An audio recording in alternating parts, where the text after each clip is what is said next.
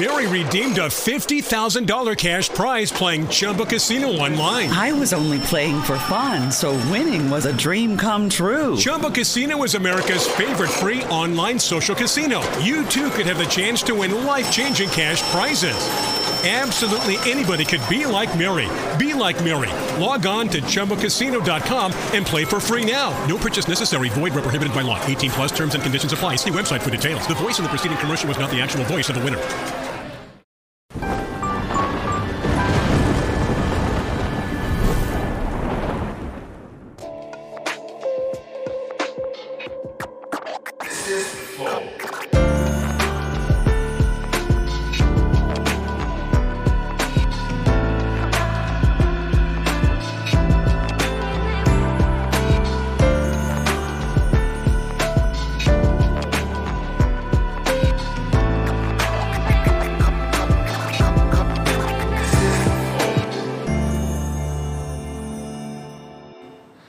Salve, salve família, tá começando mais um Flow Podcast e eu sou o Igor. Hoje eu vou conversar com o André Leist. Tudo bom, cara? Tudo bem? Obrigado por vir aí novamente, cara. Obrigado você pelo convite.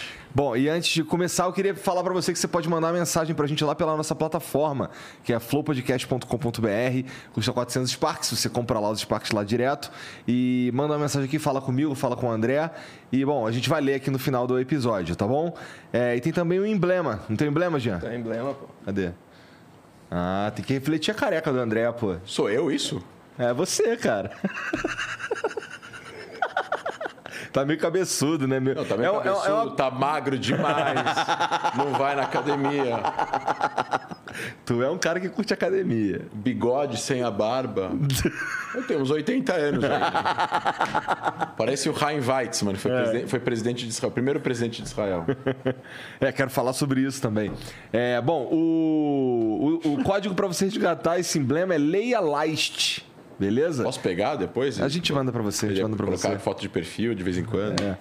É, é só entrar lá em resgatar.flowpodcast.com e você tem 24 horas para resgatar, depois ele vai desaparecer para sempre, tá bom? A gente para de emitir e você só consegue esse emblema aqui se você comprar de alguém no mercado de emblemas, que é o mercadoemblemas.com, tá bom? É isso. Bom, André, tu tem um papel aí que é sobre é, a doação que a gente vai fazer, né? Isso.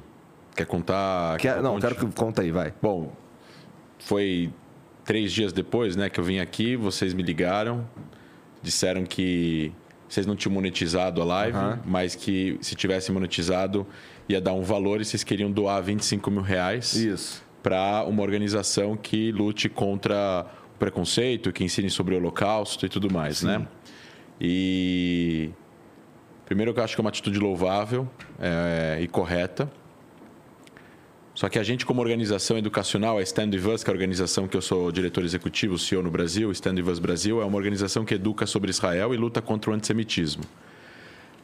Só que como o nazismo é uma coisa maior que isso, é uma coisa que é um, é um fenômeno terrível que perseguiu não só judeus, mas outras minorias, a gente decidiu, e como eu também me coloquei aqui humildemente representando outras minorias, a gente decidiu, e eu também comuniquei aqui o pessoal da produção, que concordaram, de a gente dividir isso né, em cinco instituições, onde cada uma vai receber 5 mil reais. Primeiro, a Stand Us não vai receber nada, a gente tem é, doadores que doam para nós, eu acho que te- teria dentro dessas cinco uma instituição judaica para receber, que é o Memorial do Holocausto. Esse é, o Curitiba. Não, esse é o museu. O memorial aqui em São Paulo fica Tá. no Bom Retiro.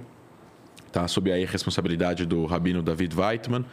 É, Só que as outras quatro organizações que a gente fez a curadoria é a Educafro.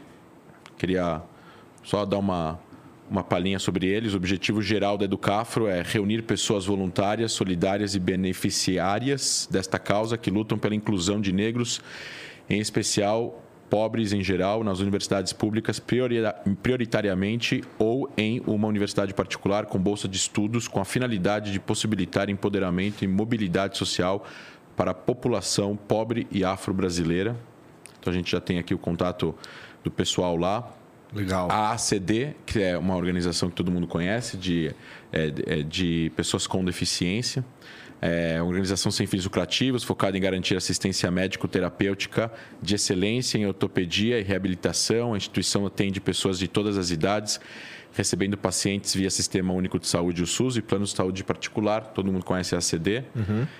É, o Grupo Dignidade, é, que é um grupo LGBTQI+, é, o Grupo Dignidade desenvolve ações em várias frentes, sempre focando nesse público. O público organiza campanhas contra o preconceito, grupos de apoio, eventos culturais, oferece consultoria jurídica e atividades educacionais.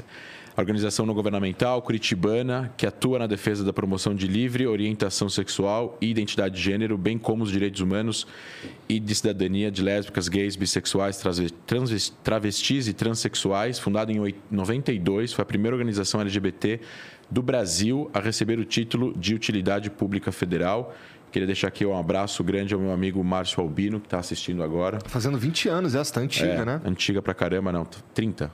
30 anos. 30 anos. É o Memorial do Holocausto, que eu já falei, e a Associação Internacional Maile Sarakali, organização de sociedade civil fundada em 2009, sem fins lucrativos, com a missão de, pro, é, de propagar a história do povo romani, conhecidos aqui no Brasil como ciganos, é, atualmente na participação social, em defesa de direitos humanos, nos espaços políticos democráticos de elaboração e discussão das políticas públicas setoriais e de direito. A associação se dedica a propagar a história, tradições e costumes do povo romani, como chama, conhecidos como ciganos do Brasil, em defesa e promoção de direitos humanos. São todas as populações que eu citei aqui naquela, naquele dia que eu vim. Perseguidos. Que são perseguidos, nazismo. foram perseguidos também pelos nazistas. Então, assim, justamente, se a gente está recebendo de vocês esse valor, acho que eles vão fazer melhor uso nesse sentido é, para, enfim, para eles poderem é, não ajudar somente a, a, as suas populações que eles ajudam, mas também a propagar a causa deles claro. é, é no Brasil. A gente até recebeu até uma uma das organizações disse que esse valor que eles vão receber banca a sede natal inteira deles. Então a gente ficou bastante emocionado Legal, e grato cara. de poder participar disso. É, fico feliz e te agradeço, inclusive, por, por nos ajudar a direcionar melhor, então, essa grana aí. É isso. Obrigado. Obrigado vocês. E, cara, e eu queria que tu me explicasse um pouco como é que funciona a Stand With Us. Stand With Us. Cara, essa é uma história que começa em 2001.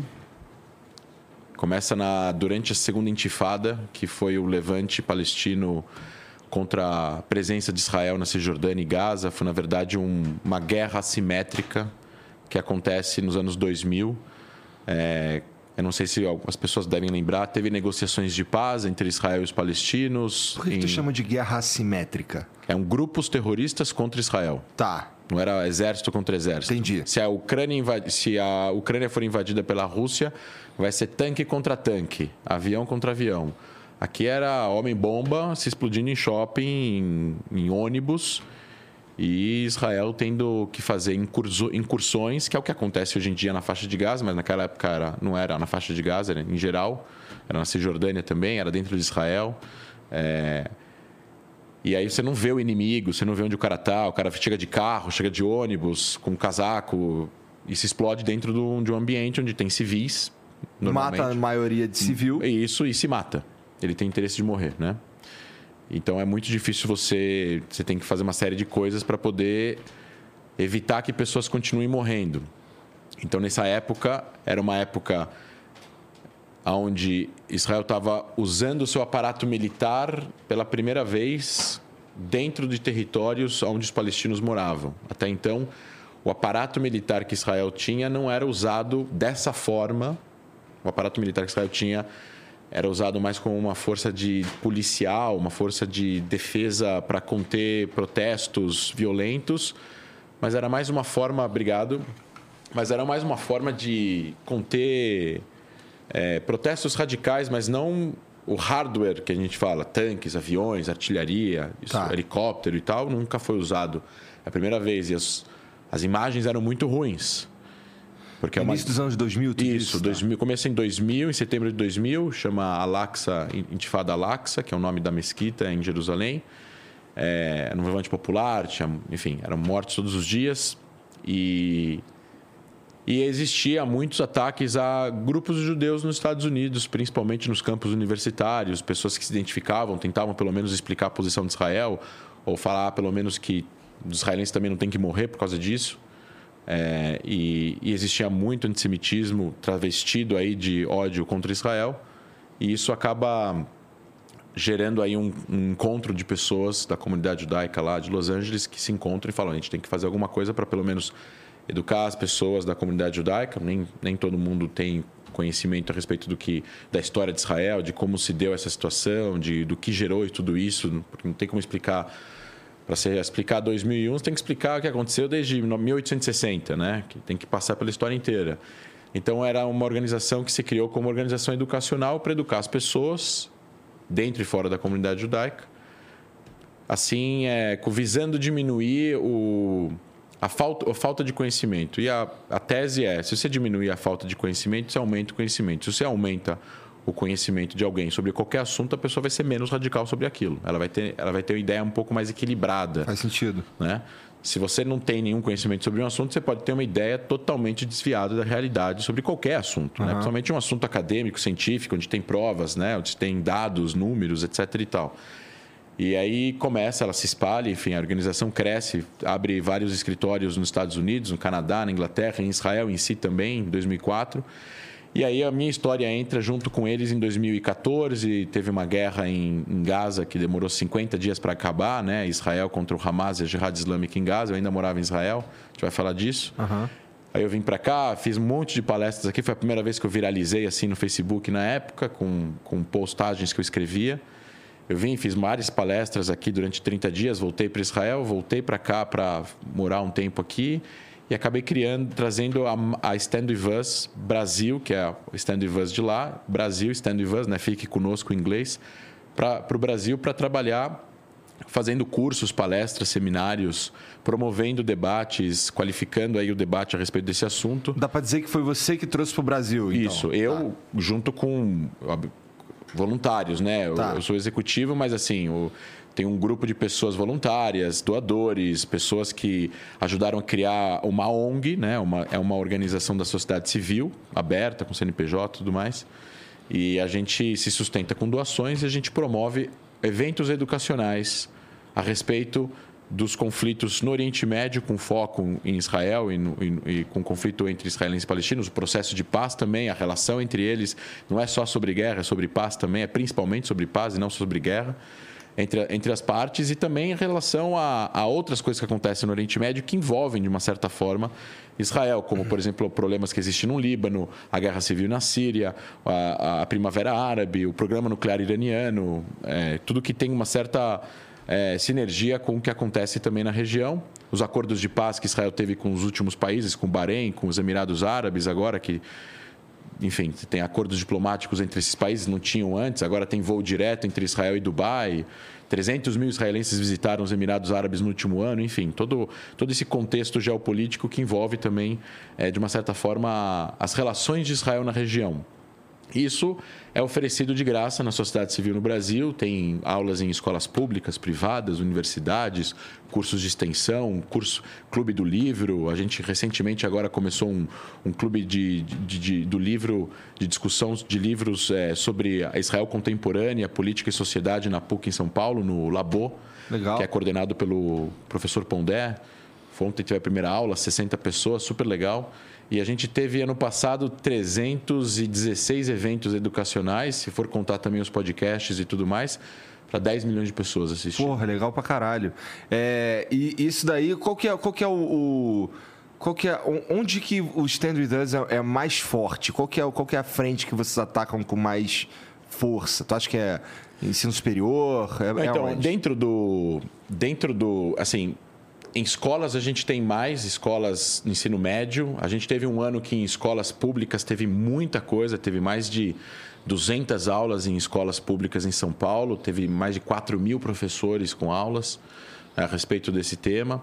É, mas aí a gente teve uma troca, um funcionário que estava com a gente, um professor já doutor no assunto, acabou mudando de país, a gente acabou diminuindo, depois veio a pandemia, né? Infelizmente, na pandemia, a gente está desde 2018, dois anos sem pandemia, dois anos com pandemia. E com a pandemia, a gente aumentou a quantidade de eventos por causa do Zoom, né? É mais uhum, fácil. É. Só que, infelizmente, no Brasil, a quantidade de alunos de ensino público que tem a capacidade de ter o computador e internet boa em casa, ou ter aula no Zoom, é bem menor É. do que no ensino privado. Então, deu uma diminuída. Universidades, a gente teve muita coisa em universidades privadas, mas acho que a gente, se a gente for concentrar, se a gente tem muita presença em mídia social, no Instagram, no, no Twitter, tanto eu quanto a própria organização. E a gente tem uma assessoria de imprensa fantástica. A gente já teve 450 aparições na mídia ano passado, legal. em diversas entrevistas e, e- e, a- e colaborações que a gente fez em diversos, todos, quase todos os canais de televisão praticamente abertos e fechados aí do, de notícias do Brasil, jornais, Geralmente em artigos. circunstâncias legais. Geralmente em circunstâncias de acontecimentos na região. Normalmente não são circunstâncias. Em relação a eleições em Israel, é entender o cenário político, né? Tá. O que, que vai acontecer. Mas quando tem um atentado, quando tem algum problema militar. Aí vocês quando- falam também. Aí a gente fala também que durante a guerra, em maio do ano passado, que teve uma guerra de 10 dias, as- em 10 dias eu dei 40 entrevistas. Em 10 dias, tinha quatro por dia, mais ou menos. Entendi. Então foi bem puxado. Então tu é ativo pra caralho nesse troço aí, isso é legal. É, a gente tem assim. Acho que dentro. O porquê que a gente faz isso, né? Vamos colocar dessa forma. Tem, tem todo um motivo assim. Isso é o que, que a gente faz e como a gente faz. Mas acho que o mais importante antes é o porquê que a gente faz, né? Assim. Pra diminuir a ignorância. Mas então, mas por quê, né? As pessoas estão falando. Tem muita gente que não entende a história da Mongólia, né? Ou da- de Taiwan, né? Aqui no Brasil, tá longe e tal, tá na Ásia lá. Mas você não vê um ódio exacerbado das pessoas contra o país Mongólia. Ninguém está aqui questionando a legitimidade da Mongólia existir. Assim em Taiwan, assim em África do Mas Sul. existe uma ques- um Mas questionamento. isso, mas existe, infelizmente, um questionamento que cada vez está mais em- é, disfarçado de opinião política ou crítica ao Estado, e não é, não é crítica ao Estado. Isso vai para Israel, o lugar que mais se critica as ações do governo de Israel é dentro de Israel. Que o debate político lá é, é pujante, todo mundo lá, assim como aqui tem 220 milhões de técnicos de futebol na Copa do Mundo, lá tem 9 milhões e meio de primeiros ministros. Todo mundo sabe o que precisa fazer ou não fazer. Mas isso não é a questão, não é a crítica a, a políticas do Estado. A, a forma como isso é trazido hoje em dia é uma forma muito sutil que deslegitima a existência do Estado, a legitimidade da existência do Estado. Ou seja, eles criticam o movimento nacional judaico que criou Israel, eles criticam, eles deslegitimam, eles inventam, eles mudam a forma como o que, que o movimento é, que é o nome sionismo, né? Sionismo é o nome do movimento nacional judaico, foi é, recriado de uma forma política moderna no final do século XIX. É, e, e- e criou mecanismos para que os judeus pudessem ter um lar nacional na terra de Israel, que naquela época era controlado pelo Império Otomano, tinha uma região gigante, eles eram contro- controlavam toda a região praticamente do Oriente Médio, né, no norte da África, e aquele império se, des- se desmantelou com o fim da Primeira Guerra Mundial e os ingleses foram para lá dominar aquela região baixo mandato da Liga das Nações que antecedeu a ONU. E aí começa, naquela época, uma série de decisões internacionais que a gente chama hoje em dia de lei internacional, convenções, acordos, documentos assinados, que algumas pessoas podem falar que aquilo não tem nenhuma legitimidade ou não vale nada, mas aquilo é o início, é o primórdio do que nós conhecemos de lei internacional, que é um pouco de regra que os países começaram a concordar entre si que Que- conviver. para conviver entre eles, exatamente. O que era padrão naquela época não é padrão hoje, o que era comum naquela época não é comum hoje, não é aceitável hoje, por E aí esse, vai. esse é o nascimento do Estado de Israel. Isso, Israel como Estado-nação, como, como, como entidade política soberana dentro das nações que hoje em dia existem no mundo, nasce é, em 1948, mas a, a história começa bem antes, até isso se tornar uma realidade, assim como o Brasil, a sua independência em 1888, é a mesma coisa. É, vários estados se formaram no fim, entre o século XIX e o século XX. Até então, o conceito de Estado, o conceito de república, o conceito de, de soberania nacional, de lar nacional, de nação, é algo que realmente começa a tomar forma após a Revolução Americana, dois anos depois, Revolução Francesa, e a gente tem aí o começo da forma, a formação de vários estados. E assim aconteceu também não só com Israel, mas vários outros países que se fundaram depois que Israel também foi fundado. A questão é que tudo isso gera um monte de guerra, gerou é, uma para árabes que moravam naquela região, uma vez que os acordos não foram aceitos, é, teve propostas que não foram aceitas, a ONU tentou dividir a região em dois lugares, em dois estados, não deu certo, os árabes não aceitaram, teve uma guerra, Israel venceu a guerra um dia depois que declarou independência e acabou tendo aí uma fuga de árabes que moravam dentro de Israel, os judeus que moravam nos países árabes foram expulsos, o que a gente chama de uma troca forçada de população. Aham.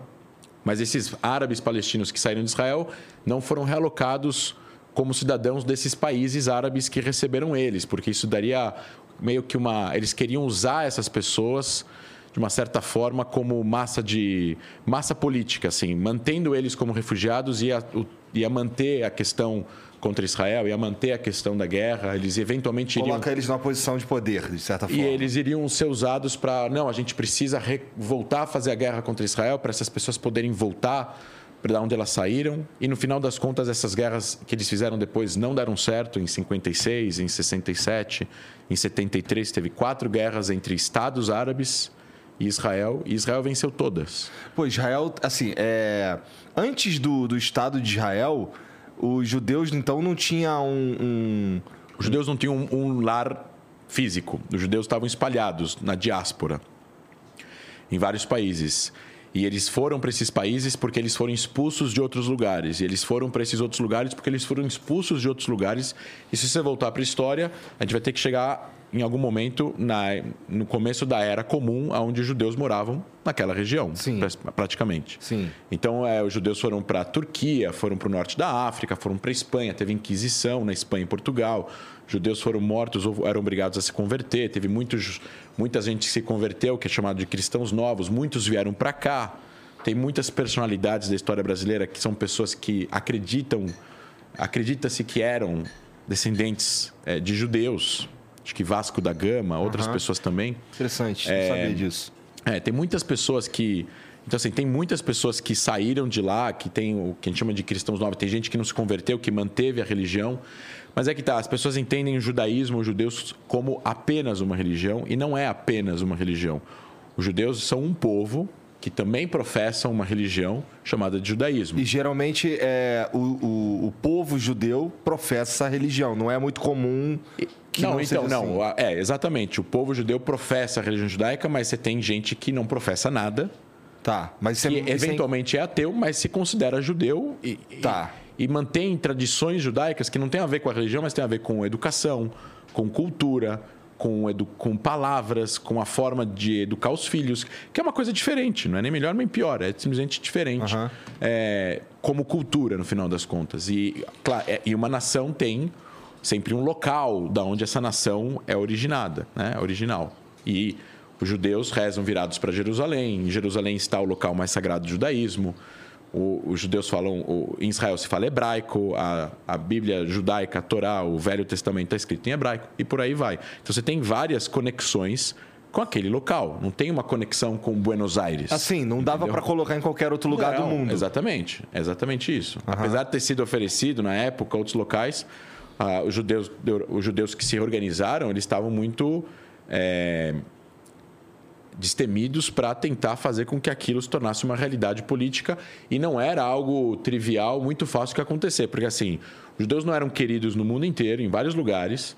É, os ingleses falam que ajudaram, mas assim, muitos ingleses que ajudaram, na, na opinião de alguns historiadores, falam que os, os ingleses também eram meio antissemitas, queriam que os judeus fossem embora da Inglaterra, então eles meio que ajudaram Para tirar para dali. tirar eles dali. É engraçado, Igor, porque. Cara, tem- isso é, pra tem- mim é um absurdo. tem, tem uma foto, eu, eu vi um filme semana passada de dois, um oficial britânico e um oficial um oficial britânico e um oficial alemão, Aham. que eram amigos, estudaram junto em- juntos em Oxford antes da guerra, em 31, 32. Aí eles voltam cada um para o seu país e um vira oficial próximo é, do primeiro-ministro inglês é, e outro vira próximo de Hitler antes da guerra. Estou falando de 35, 36, uma coisa assim. E aí estava rolando, eles estavam tentando encontrar uma forma de evitar a guerra. Obviamente, tá todo mundo sabe, todo mundo sabia que Hitler estava mentindo, que ele não queria invadir a Tchecoslováquia, mas ele ia invadir. Ele achava que parte do território era dele, que nem agora Ah, o que Putin nem com a Rússia, tá. com, a, com, a, com a Ucrânia. Enfim, e devido às proporções, né? E o, enfim, mostra uma foto no filme de uma pichação numa loja de um judeu, uma estrela de Davi, e escrito assim, em alemão: Judeus vão embora para Jerusalém. E hoje, em protestos de extremistas pela Europa, está escrito: Judeus vão embora de Jerusalém. Por que que. Porque, assim, na história, existe alguma alguma motivação para toda essa perseguição do povo judeu ao longo da humanidade, da história da humanidade, cara? Acho que assim, o racismo é inerente, como eu falei aqui a última vez, uhum. é, é, infelizmente de, de, de, educação, de, de história que aconteceu na humanidade. Assim, a gente teve, durante os últimos 3 mil anos, 4 mil anos, a gente poderia voltar um pouco, um pouco menos de tempo, voltar a mil anos. A gente teve muita morte, perseguição, preconceito, onde as pessoas segregavam e se, e se limitavam a viver entre os seus. É, os judeus, como eles depois da diáspora, né, os judeus saem da, da terra de Israel, vão para vários lugares os judeus eram diferentes do, do... Eles mantinham suas próprias tradições. Exato, mas isso chamava atenção, porque você não tem como esconder. A gente não está em 2022, onde você faz isso na tua casa, mas fora ninguém sabe quem você é. Não existia um monte de regras, né? Alimentícias, religiosas, de bebida, de vestimentos, de rezas. E naquela época as pessoas eram mais religiosas que hoje em dia, então você misturava as pessoas e as pessoas viam que as pessoas eram diferentes. Não só isso, tem uma questão, acho que de Amos Oz, que é um escritor israelense, ele fala das palavras, que os judeus têm uma questão com as palavras. Eu acho que como tem a primeira comunhão judaica, que é o fato de você fazer aquela reza com 13 anos, uhum, que é o bar mitzvah. bar mitzvah, você precisa saber ler a Torá, a Bíblia. Então você ia lá, o teu pai, o teu tio ia lá com você, o teu irmão mais velho, quando você era pequeno, te ensinava as letras, te ensinava a ler. Só que a gente está falando de uma época que ninguém sabia ler e escrever, né? Porque há 500 anos atrás, antes, em 1400 e alguma coisa, teve a revolução da prensa, né? Que começou a fazer jornal e tal, não sei o quê. Então a galera começou a saber ler e escrever. Isso é uma das coisas que revolucionou a Europa e fez a Europa sair da Idade Média para a Idade Moderna, Iluminismo e tudo mais. Mas agora, enquanto a gente estava na Idade Média, a Europa se matando em guerras, onde só a nobreza e a realeza sabia ler e escrever ou tinha recursos, você tinha algumas comunidades, entre elas a comunidade judaica, os judeus que moravam nessas regiões, que sabiam ler e escrever, ou sabiam ler pelo menos. Então isso talvez destoava. Isso é uma teoria minha, né? Tá. Isso destoava não para bem nem para mal, mas destoava uma diferença. Né? Tá. Nem bom e nem ruim. Ele é, é diferente. Esse cara que sabe ler, que esquisito. É, mais ou menos isso. Entendi. E isso acabava trazendo, não sei, é, preconceito. Então, os judeus, como eu falei aqui, eles eram o, o, o, rabino Jonathan Sachs, que já faleceu, que era rabino-chefe da Inglaterra, ele falava: os judeus eram odiados por causa da sua religião. Ao longo da Idade Média, falavam que os judeus traziam a peste, os judeus, é, é, enfim, inventavam, é, traziam doenças, é, tinha coisa relacionadas às bruxas também numa época e tudo mais. Depois a gente está falando de uma idade, de uma, de uma época é, de teoria de conspiração. É, problemas sociais que acarretavam em fome e problemas políticos, os governos precisavam encontrar um bode expiatório. Em 19, e, e, no fim do século XIX, a Rússia czarista encontrou o bode expiatório nos judeus, e aí teve lá os protocolos do sábio de Sion, que é um documento extremamente antissemita, onde se cria toda essa imagem de um judeu poderoso, o judeu é dono disso, o judeu é dono daquilo, é tudo mentira. É... se você for ver em números, é não é real. A comunidade judaica é minúscula perto das outras populações, então não, não faz sentido. E aí começa, né? Uma, uma perseguição aos judeus na Rússia czarista, na época no império lá que, que existia antes da União Soviética, e muitos judeus foram perseguidos e mortos nos pogroms, que é o chamado de perseguição aos judeus naquela região. O meu avô, pai da minha mãe, Saul Elfman, que já faleceu, fugiu da Rússia com os pais em 1900 e bolinha para a Argentina por causa disso. E parte, dessa, e, parte dessa, dessas perseguições começam a E desse documento começa a influenciar outras regiões, inclusive na Alemanha, com a depressão, com o fim da Primeira Guerra Mundial, com a vergonha que a Alemanha passou e tudo mais. E aí vem os nazistas, que além da perseguição às minorias, tinham uma questão racial com judeus. Então, é, o nazismo não é uma opinião política, é uma opinião genocida. O nazista, ele é... É, faz na, parte do, do, da ideia do nazismo o nazista, destruir outras. matar outras pessoas, é. exatamente. Não é uma ideia, não é um conceito econômico, um conceito. Ele é. Para ele existir, ele precisa matar. Matar. Não prender, matar. Eliminar. Não, eu morreria provavelmente também, né? Todos nós. É. Nessa sala, provavelmente todo mundo. É, e, então, assim, é, é uma e isso acaba gerando o que a gente chama, que o Jonathan Sachs fala da, da evolução do ódio à religião para o ódio à raça, ou etnia. Tá, houve uma mudança aí. É, e aí os judeus eram perseguidos pela sua fisionomia, pela sua, pela sua raça, pela sua etnia, uma vez que os judeus são multirraciais e multiétnicos. Tem judeu negro, tem judeu branco, tem judeu amarelo, tem judeu vermelho, tem judeu que veio dos países árabes, tem judeu que, que cresceu em Xangai, na época que os ingleses estavam lá, tem judeu brasileiro, tem judeu argentino, tem judeu egípcio, tem judeu israelense. E Por causa mais. da diáspora também. Exato, mas assim, é, tem judeus convertidos, tem judeus que nasceram judeus e tudo mais. Mas é, isso é uma. É, e eles são perseguidos na Europa dessa forma. E aí, depois disso, é uma coisa que eu também trouxe aqui para ler, porque assim, eu não vou citar. Isso é uma coisa interessante de ser colocado. Talvez você vai depois receber uns telefonemas aí, enfim. Tá. É, teve um partido político desse tamanho no Brasil, não fazer propaganda, não vou falar. Mas eu sei de quem você está falando. Não, não é esse, é outro. É outro pequenininho. Tá. É outro minúsculo lá, que é irrelevante. Falou que eu falei aqui. É... Ah, é porque o, o, o André, enquanto estava falando, né, que o rabino Jonathan Sachs fala de que primeiro veio o ódio aos judeus por causa da sua religião, depois por causa da sua raça e termina com ódio aos judeus no seu país. Eles falam que eu, de uma forma mascarada, associei o antissemitismo a, a, ao fim da existência de, de Israel como judeus. Não.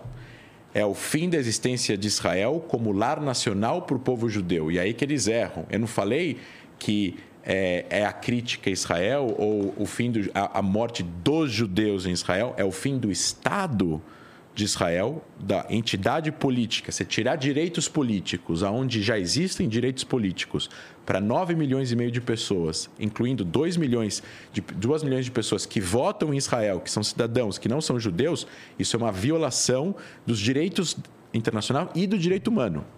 É proibido pela lei internacional tirar direitos políticos, onde já está estabelecido direitos políticos reconhecidos pela lei internacional. E eu trouxe aqui um, um contra-argumento importante, porque isso é muito importante. Quando falo, quando o Rabino fala, o Jonathan Sachs fala, é o ódio exacerbado das pessoas contra o Estado de Israel, não estão, ele não está se referindo a críticas ao país, a, a divergências de políticas que o país tem com os palestinos ou em relação à sua política interna por exemplo, na luta dos árabes israelenses por mais igualdade, etc. e tal, que é legítimo. Ele está se referindo às pessoas não aceitarem a legitimidade da existência do Estado de Israel. E, as, e esses partidos, eles pode perguntar para eles, eles não apoiam a existência ou a legitimidade da existência do Estado de Israel. O formato que eles encontram é o fim do Estado de Israel e um Estado único binacional para as populações israelenses ou judias e árabes naquela região. O que seria o fim da entidade política soberana do Estado de Israel e seria o fim também das aspirações políticas dos palestinos por um Estado palestino árabe naquela região. Ou seja, é o fim dos direitos políticos de ambas as populações. E juntar uma população que brigou por 150 anos no Não mesmo lugar. Uma boa ideia. Não, isso nunca deu certo em nenhum lugar. E a gente poderia até falar sobre os valões e os flamengos na Bélgica, que há 300, 250 anos não dão um tiro um contra o outro, mas eles não se gostam.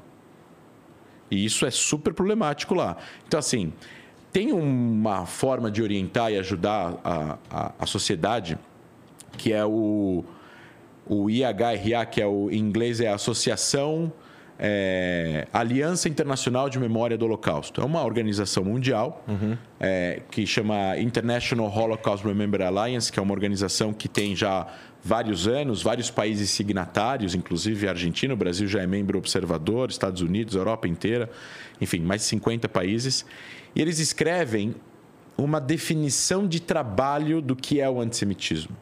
Porque as pessoas às vezes ah, mas o que é o antissemitismo? Como se combate isso? Como se identifica isso e tudo mais? Então, isso é uma coisa muito importante, porque assim, eu, como cientista político, quero aprender com a população negra brasileira o que, que é o racismo que eles enfrentam. Eu quero. Eu não estou no meu lugar de fala, eles estão. Eles têm que me falar e eu vou respeitar tudo que eles me falarem e vou seguir todas as recomendações, inclusive de nomenclatura.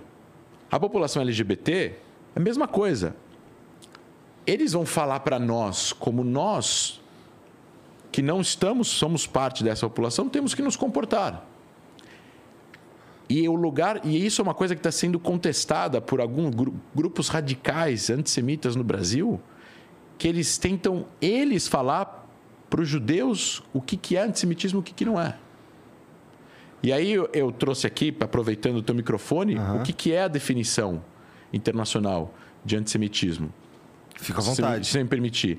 Eles falam assim: as manifestações podem incluir o ataque ao Estado de Israel, concebido como uma coletividade judaica no entanto, críticas a Israel semelhantes às feitas contra qualquer outro país não podem ser consideradas antissemitas. Eu estou repetindo isso. Críticas a Israel semelhantes às feitas contra qualquer outro país não podem ser, não podem, não devem ser consideradas antissemitas. O antissemitismo frequentemente acusa os judeus de conspirar para prejudicar a humanidade e muitas vezes é usado para culpar os judeus por, entre aspas, coisas que estão dando errado, como aconteceu na Rússia, como aconteceu na Alemanha, como aconteceu em outros lugares.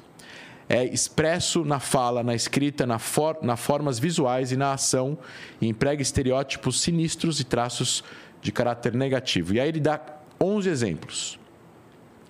Pedir, ajudar ou justificar o assassinato ou dano de judeus em nome de uma ideologia radical ou uma visão extremista de alguma religião por exemplo, o Hamas em Gaza, eles são abertamente antissemitas. Eles falam: precisamos matar os judeus. Eles não falam israelenses, eles falam judeus. Ou seja, não está falando só dos, da galera que mora em Israel, estão falando de mim aqui no Brasil e de outros. Fazer alegações mentirosas, desumani, desumanizadoras, demonizadoras ou estereotipadas sobre os judeus como tal, o poder dos judeus como coletivo como especialmente, mas não exclusivamente, o mito sobre a conspiração judaica mundial, ou que judeus controlam a mídia, a economia, os governos, as sociedades, instituições, isso é visto facilmente. Teve outro partidinho aí que também escreveu um absurdo desse, já está sendo investigado pelo Ministério Público, porque ele falou é bem antissemita. Acusar os judeus como povo de serem responsáveis por delitos reais, imaginários, cometidos com uma única, por uma única pessoa ou um grupo específico de judeus. Tipo, um judeu faz um crime, aí os judeus Entendi. fizeram um crime. É que nem um cristão cometeu um assassinato, então são os cristãos. Isso é antissemitismo, é, porque uma pessoa não pode ser responsável, o grupo não pode ser responsável pela ação de uma pessoa. Claro, né? é um pouco absurdo assim. o que me chama a atenção é que é, não dá para argumentar que isso não existe porque existe, a gente já né, tem. Já vi isso antes na minha vida. E, mas isso acontece muito menos com outras coisas, como você deu o exemplo do cristão. Ninguém quer matar os cristãos porque um cristão cometeu um crime. É interessante você estar tá falando. É isso. Negar o fato, alcance, mecanismo, por exemplo, câmaras de gás, ou intencionalidade do genocídio do povo judeu na mão da Alemanha Nacional Socialista e seus apoiadores e cúmplices durante a Segunda Guerra Mundial, o Holocausto. Acusar os judeus como povo ou Israel como Estado de inventar ou exagerar o Holocausto. Acusar os cidadãos judeus de serem mais leais a Israel ou às supostas prioridades dos judeus em todo o mundo do que aos interesses de suas próprias nações onde eles nasceram negar ao povo judeu seu direito à autodeterminação, por exemplo, alegando que a existência de um Estado de Israel é um empreendimento racista. Esse ponto é o mais importante na definição contemporânea e de trabalho do antissemitismo. As pessoas que negam o direito de Israel existir rejeitam esse ponto. Eles falam: não, Israel não tem. Ou seja, o que, que eles são? Eles são contra os judeus de forma coletiva quererem se autodeterminar. Então eu faço uma comparação. Na Segunda Guerra Mundial, as pessoas iam atrás do judeu no indivíduo. Existe hoje as pessoas que vão, esses radicais, no Israel, nos judeus como coletivo.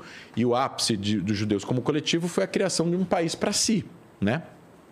Entenda só o seguinte: para 94% dos judeus, isso é uma pesquisa de uma organização americana, a ADL, existe uma conexão e eles se sentem de uma certa forma conectados e eles sentem uma importância, principalmente em relação à segurança com Israel. Eles podem ser de direita, ser de esquerda, ser liberais, serem conservadores, serem progressistas, serem comunistas, não importa. Mas existe uma. É inerente na, na, na, na, no, na existência da pessoa, assim, de acordo com a história judaica, a única coisa que vai garantir que eu não vou ser perseguido de novo é que eu tenho um país. E aí você pode só ir para o seu país. Exato. Aplicar padrões duplos, exigindo de Israel um comportamento não esperado ou exigido de qualquer outra nação democrática. Por exemplo, ó, o que eles criticam Israel de uma certa forma, que ele se tem que se comportar de um jeito para se proteger nessas guerras assimétricas que acontecem nos últimos 30 anos diferentemente do que eles esperam de outros países. Eu dou um exemplo prático. Abre e vê quantos partidos políticos estão criticando a Rússia, a sua quase invasão da Ucrânia, dizendo que a Ucrânia não tem o direito de existir. E vê quantas pessoas criticam Israel quando ele se defende, ou quantas pessoas ou quantos partidos e políticos criticam o Hamas, quando o Hamas fala os absurdos que fala. É completamente desproporcional. A atenção, a forma, a quantidade, a, a, a, o, o enredo, o contexto, tudo.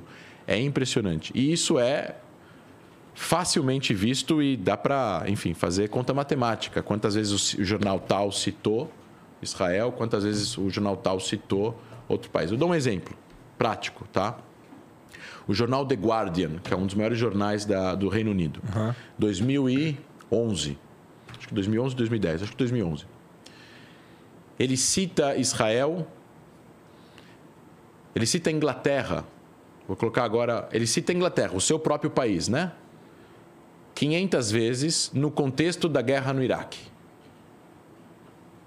E a Inglaterra esteve envolvida diretamente com a morte de 500 iraquianos nesse período.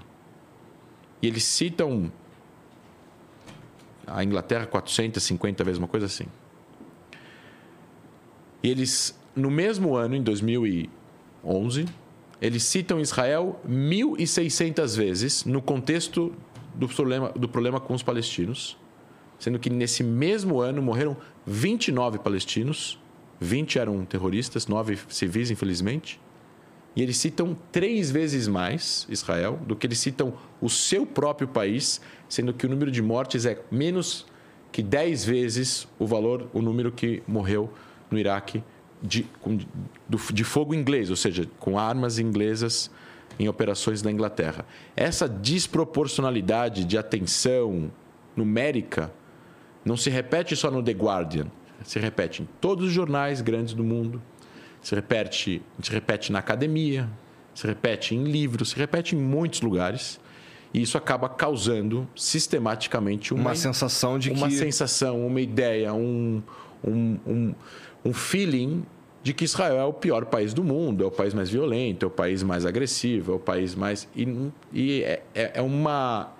É uma, é, um, é, uma, é uma Israel dos sonhos, porque essa Israel não existe. Né? Se você vai para lá e vê o que está acontecendo, você vê que isso não é real. Recentemente, agora, foi aprovada a. A Anistia Internacional, que é uma organização que cuida, luta pelos direitos humanos, em relação a Israel ela é enviesada. Em relação a outros assuntos eu não sei, acho que não. Mas em relação a Israel ela é super enviesada. Já teve vários reports que, elas, que eles fazem criticando Israel. Agora eles recentemente falaram que Israel faz apartheid. Apartheid.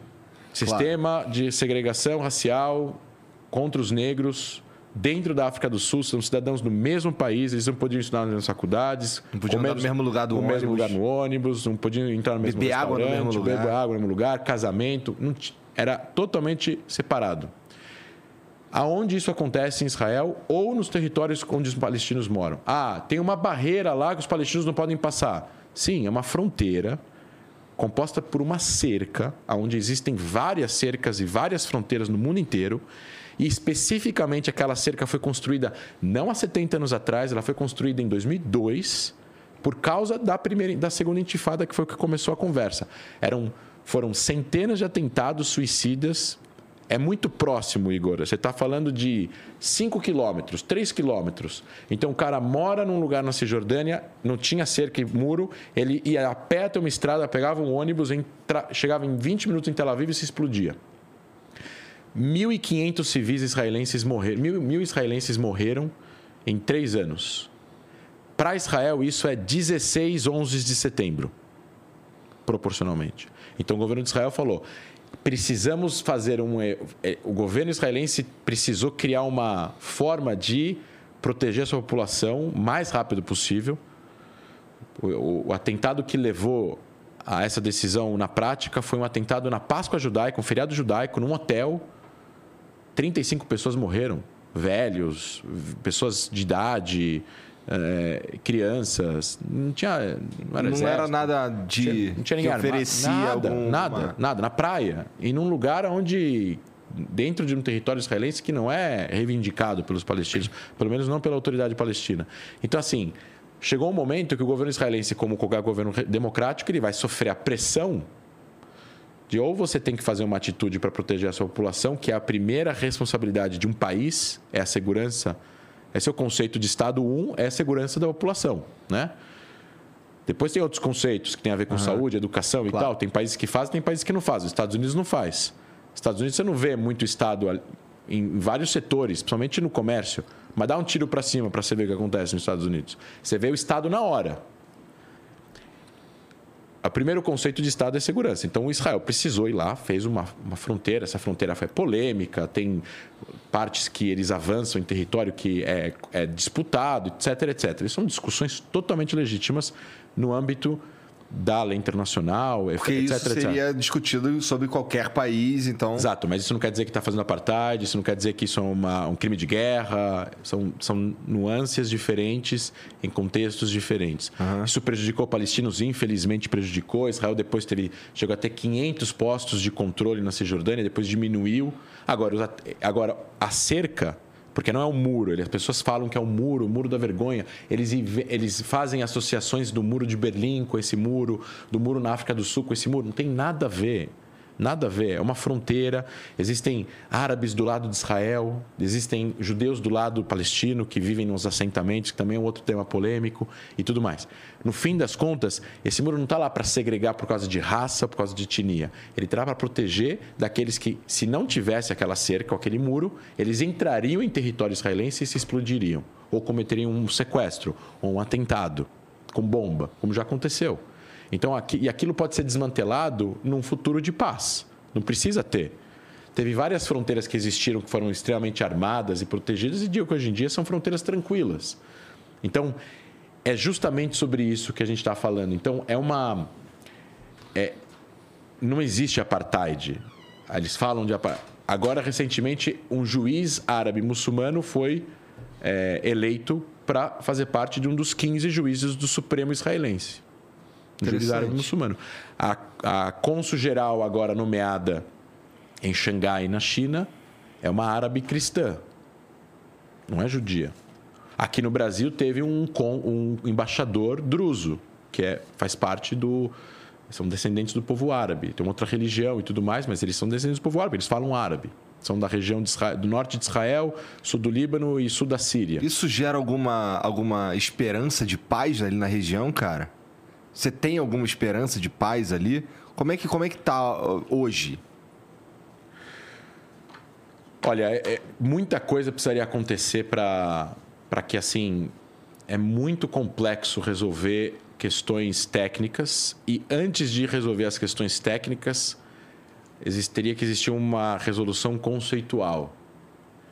Então vou dar uma assim, o fator religião precisa ser trazido à mesa.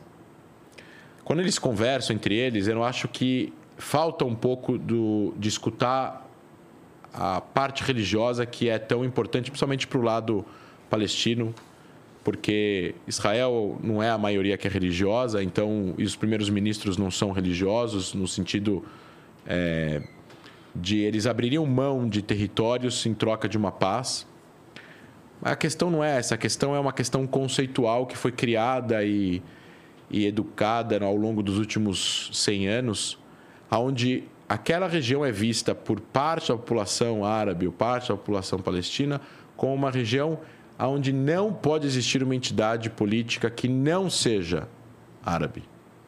Tá. Porque aquilo fez parte do mundo árabe islâmico durante os últimos mil, e quinhentos, mil anos, mil e poucos anos. Depois da conquista de Saladino, aquela região. E é por isso no ano eles... 600, no ano mil, no ano mil e pouco, é, é, depois de Cristo. Então, aquela região, eles foram até o, a Marrocos, chegaram até metade da Espanha, né? E depois foi caindo. E isso é uma isso é uma narrativa maior. Depois tem outras narrativas. Tem uma narrativa de humilhação. Os palestinos enxergam nos israelenses colonizadores europeus. Não são, mas eles enxergam. Parte da população, 40% da população israelense, judaica, é, são judeus europeus. 60% são judeus orientais, não são judeus brancos, entre aspas. São judeus é, etíopes, são judeus iraquianos, são judeus egípcios, são judeus do Iêmen, são judeus do Marrocos, são judeus de vários Entendi. outros lugares. Então, assim, o que acontece? Existe um conceito de um, é, de um professor israelense que escreveu um livro chamado Catch 67, que é chama Impasse 67, tá? Dá para comprar aqui no Brasil, Impasse 67, que ele fala sobre exatamente isso. Ele fala sobre a é, o fato de eles enxergarem a, civila- a civilização do Oriente enxerga no Ocidente uma humilhação pelo seu domínio com a Idade Moderna, as navegações e as colonizações. A Espanha, Portugal, França, Bélgica, eles, Inglaterra, dominaram o mundo por centenas de anos. E eles exploraram as outras regiões. Eles dominaram, colonizaram, mataram, expulsaram. Então eles enxergam no Ocidente uma, um poder de humilhação. Eles enxergam nos israelenses como se eles fossem uma página de- desse livro. Os europeus que colocaram É. o, o Estado de Israel Sendo ali. que os judeus estavam fugindo de antissemitismo, os judeus estavam fugindo de perseguição, os judeus estavam querendo ter um Estado para sobreviver, porque eles eram expulsos dos países europeus, eles estavam fugindo desses poderes colonizadores, eles não representavam esses poderes colonizadores. Bem diferente. Eles não estavam indo em nome da Inglaterra, eles estavam fugindo dos ingleses, fugindo dos franceses, fugindo dos alemães. Em cada. Na sua Mas essa não é a época. visão Não. dos caras E aí, estão lá. quando eles chegam lá, eles começam a se proteger, se armar, enfim, criar milícias para poder se proteger de ataques, etc. e tal. Existia antissemitismo também no mundo islâmico, no mundo árabe, enfim, existia antissemitismo, perseguição aos judeus. Quando eu falo antissemitismo aqui, só para deixar claro, eu estou me referindo a ódio aos judeus, porque existem outros povos semitas, tem muita gente que fala, não, mas existem, os árabes também são semitas. Mas quando a gente fala antissemitismo, eu estou me referindo especificamente a judeus. Quando eu quero me referir ao ódio a árabes, a gente pode falar islamofobia ou ódio aos árabes. Também existe, também existe preconceito com árabes, com, com, com muçulmanos, o que é infelizmente é a realidade em vários lugares do mundo. A gente também tem que combater isso também, tá? Então, dito isso, ah, os judeus têm medo do antissemitismo, não de hoje, de muito tempo. E como a criação de Israel gera um monte de guerras ao longo dos últimos 140, 150 anos, o que, que eles fazem? Eles se protegem e eles enxergam nessa perseguição, nesse, nessa guerra, nesses atentados, nesses grupos, nesses movimentos, eles enxergam uma página do livro do antissemitismo. Então, os judeus têm medo. Os israelenses, por exemplo, têm medo. Como eles têm medo, eles fazem coisas para se proteger. Essas coisas que eles fazem para se proteger fazem com que os palestinos, eu não estou falando agora de todo mundo, estou dando um conceito geral, Tá. sentem humilhados. Esse humilha- essa humilhação gera ódio. Esse ódio gera ações. É muito complexo. Essas ações geram atentados. Esses atentados geram medo. Esse medo gera ações para se proteger. E aí cada fica se retroalimentando. Retroalimentando uma bola de neve. O que que você tem que fazer? Você tem que dar um avó passo para trás e, e tem que existir uma curiosidade do outro lado, ao que o Mirra Goodman, o autor, fala, uma curiosidade no outro para tentar se colocar no sapato do outro. Polarização, tentar dar um passo para trás, para tentar ver aonde existe um denominador comum. Ele no começo do livro ele fala sobre a que nos Estados Unidos em 94 teve uma pesquisa sobre o que, que os republicanos acham dos democratas e o que, que os democratas acham dos republicanos. E aí tinha 30%, 40% de cada lado, tinha alguma coisa que concordava com o outro lado. Hoje em dia esse número é 7. Porra. Ou seja, mas isso é só uma percepção, na verdade. A polarização mundial que existe no Brasil, você vê hoje em dia, tenta falar sobre política no Brasil, não dá. É. Se o cara, se você fala uma coisa que o cara não concorda, se é uma coisa, se é outra e tudo mais, se é fascista, se é comunista e por aí vai. Que não é verdade. Então, assim, existe aqui uma questão que também assola Israel, infelizmente, como qualquer democracia, onde existe uma estagnação política e existe do outro lado uma estagnação política interna. Você tem o Hamas dominando a faixa de Gaza, onde moram 2 milhões de palestinos.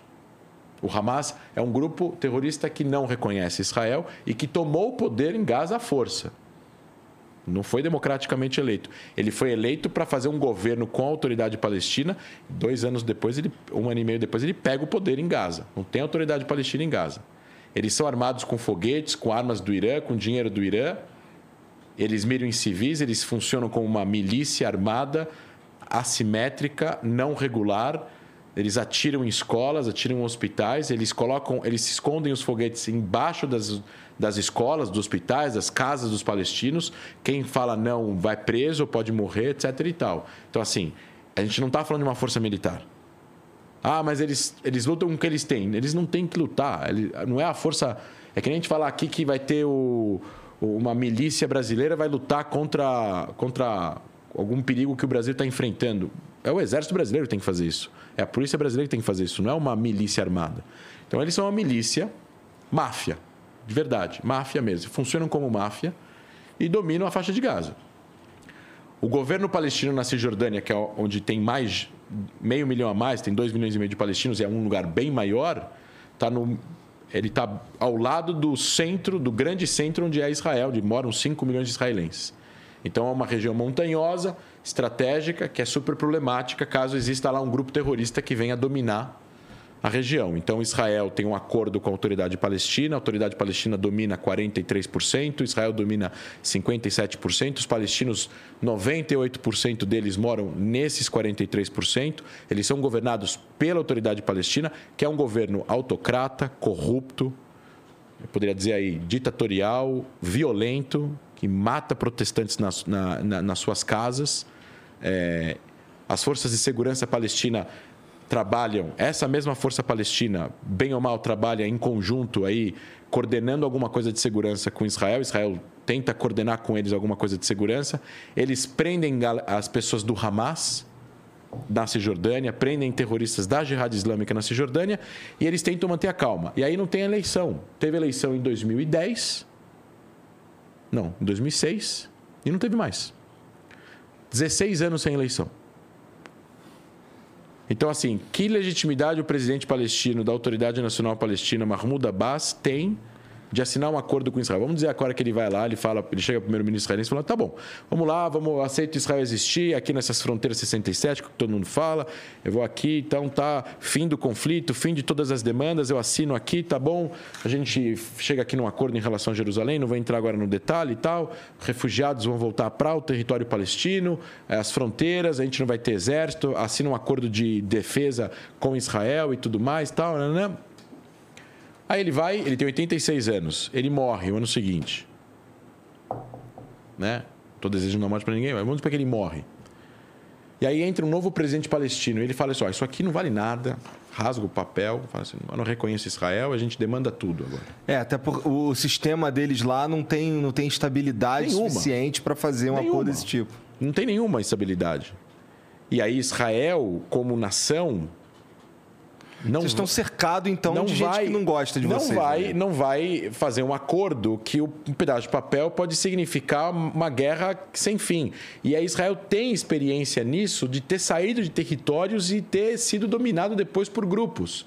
Em 2000, Israel saiu do Líbano. Israel ocupou o Líbano 18 anos.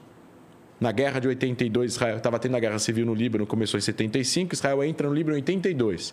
Porque a guerra civil no Líbano era um monte de gente contra todo mundo, incluindo palestinos que estavam lá no sul do Líbano. E eles aproveitavam a, o caos e jogavam foguetes em Israel, morteiros. E aí Israel invade o, o Líbano, afasta essas facções palestinas, que eram lideradas na época por Yasser Arafat, aquele emblemático líder palestino. Ele vai embora para a Tunísia, mas Israel vai e fica numa zona tampão lá de 4, 5 quilômetros no sul do Líbano e tinha muito atentado. Aí o Hezbollah é criado pelo Irã, que é um grupo terrorista super poderoso e tal, não sei o que que tá lá, tem um monte de foguete, enfim.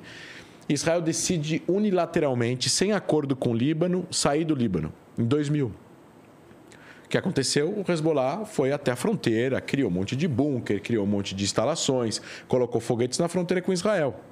E aí teve a guerra em 2006. A Israel, obviamente, acho que dissuadiu o Hezbollah em 2006, porque o Hezbollah não esperava a reação de Israel. E, hoje e obviamente, mesmo que o Hezbollah tenha 140 mil foguetes, eles não são 5% da força que Israel tem, porque Israel é um exército, eles não são um exército. E, e, e aí o Hamas, a mesma coisa. Israel sai de Gaza em 2005. E aí o Hamas domina a região em junho de 2007. E não tem como retomar o controle de Gaza. É isso que as pessoas. E aí eu falo às pessoas: se vocês são pró-palestinos, vocês têm solidariedade com os palestinos, vocês querem que os palestinos tenham uma vida melhor. Eu também quero. Eles possam ir no shopping, eles possam viajar para fora, eles possam comprar um carro, eles possam brincar sem perigo. Quem está impedindo isso de verdade em Gaza? O Hamas. Se o Hamas deixar de existir e voltar a autoridade palestina lá, acabou. Não tem mais cerco, não tem mais bloqueio, não tem mais nada. Não tinha bloqueio antes, por que que vai ter bloqueio depois? Porra, É, é, muito complexo. é resolver. muito complexo e, e essa troca aí é uma troca que, apesar de ser melhor, é uma troca meio de merda. Que tu falou que a autoridade palestina é altamente corrupta. E aí, também, né? é, então, é, é- é super complexo. Então, assim, o que, que ele fala?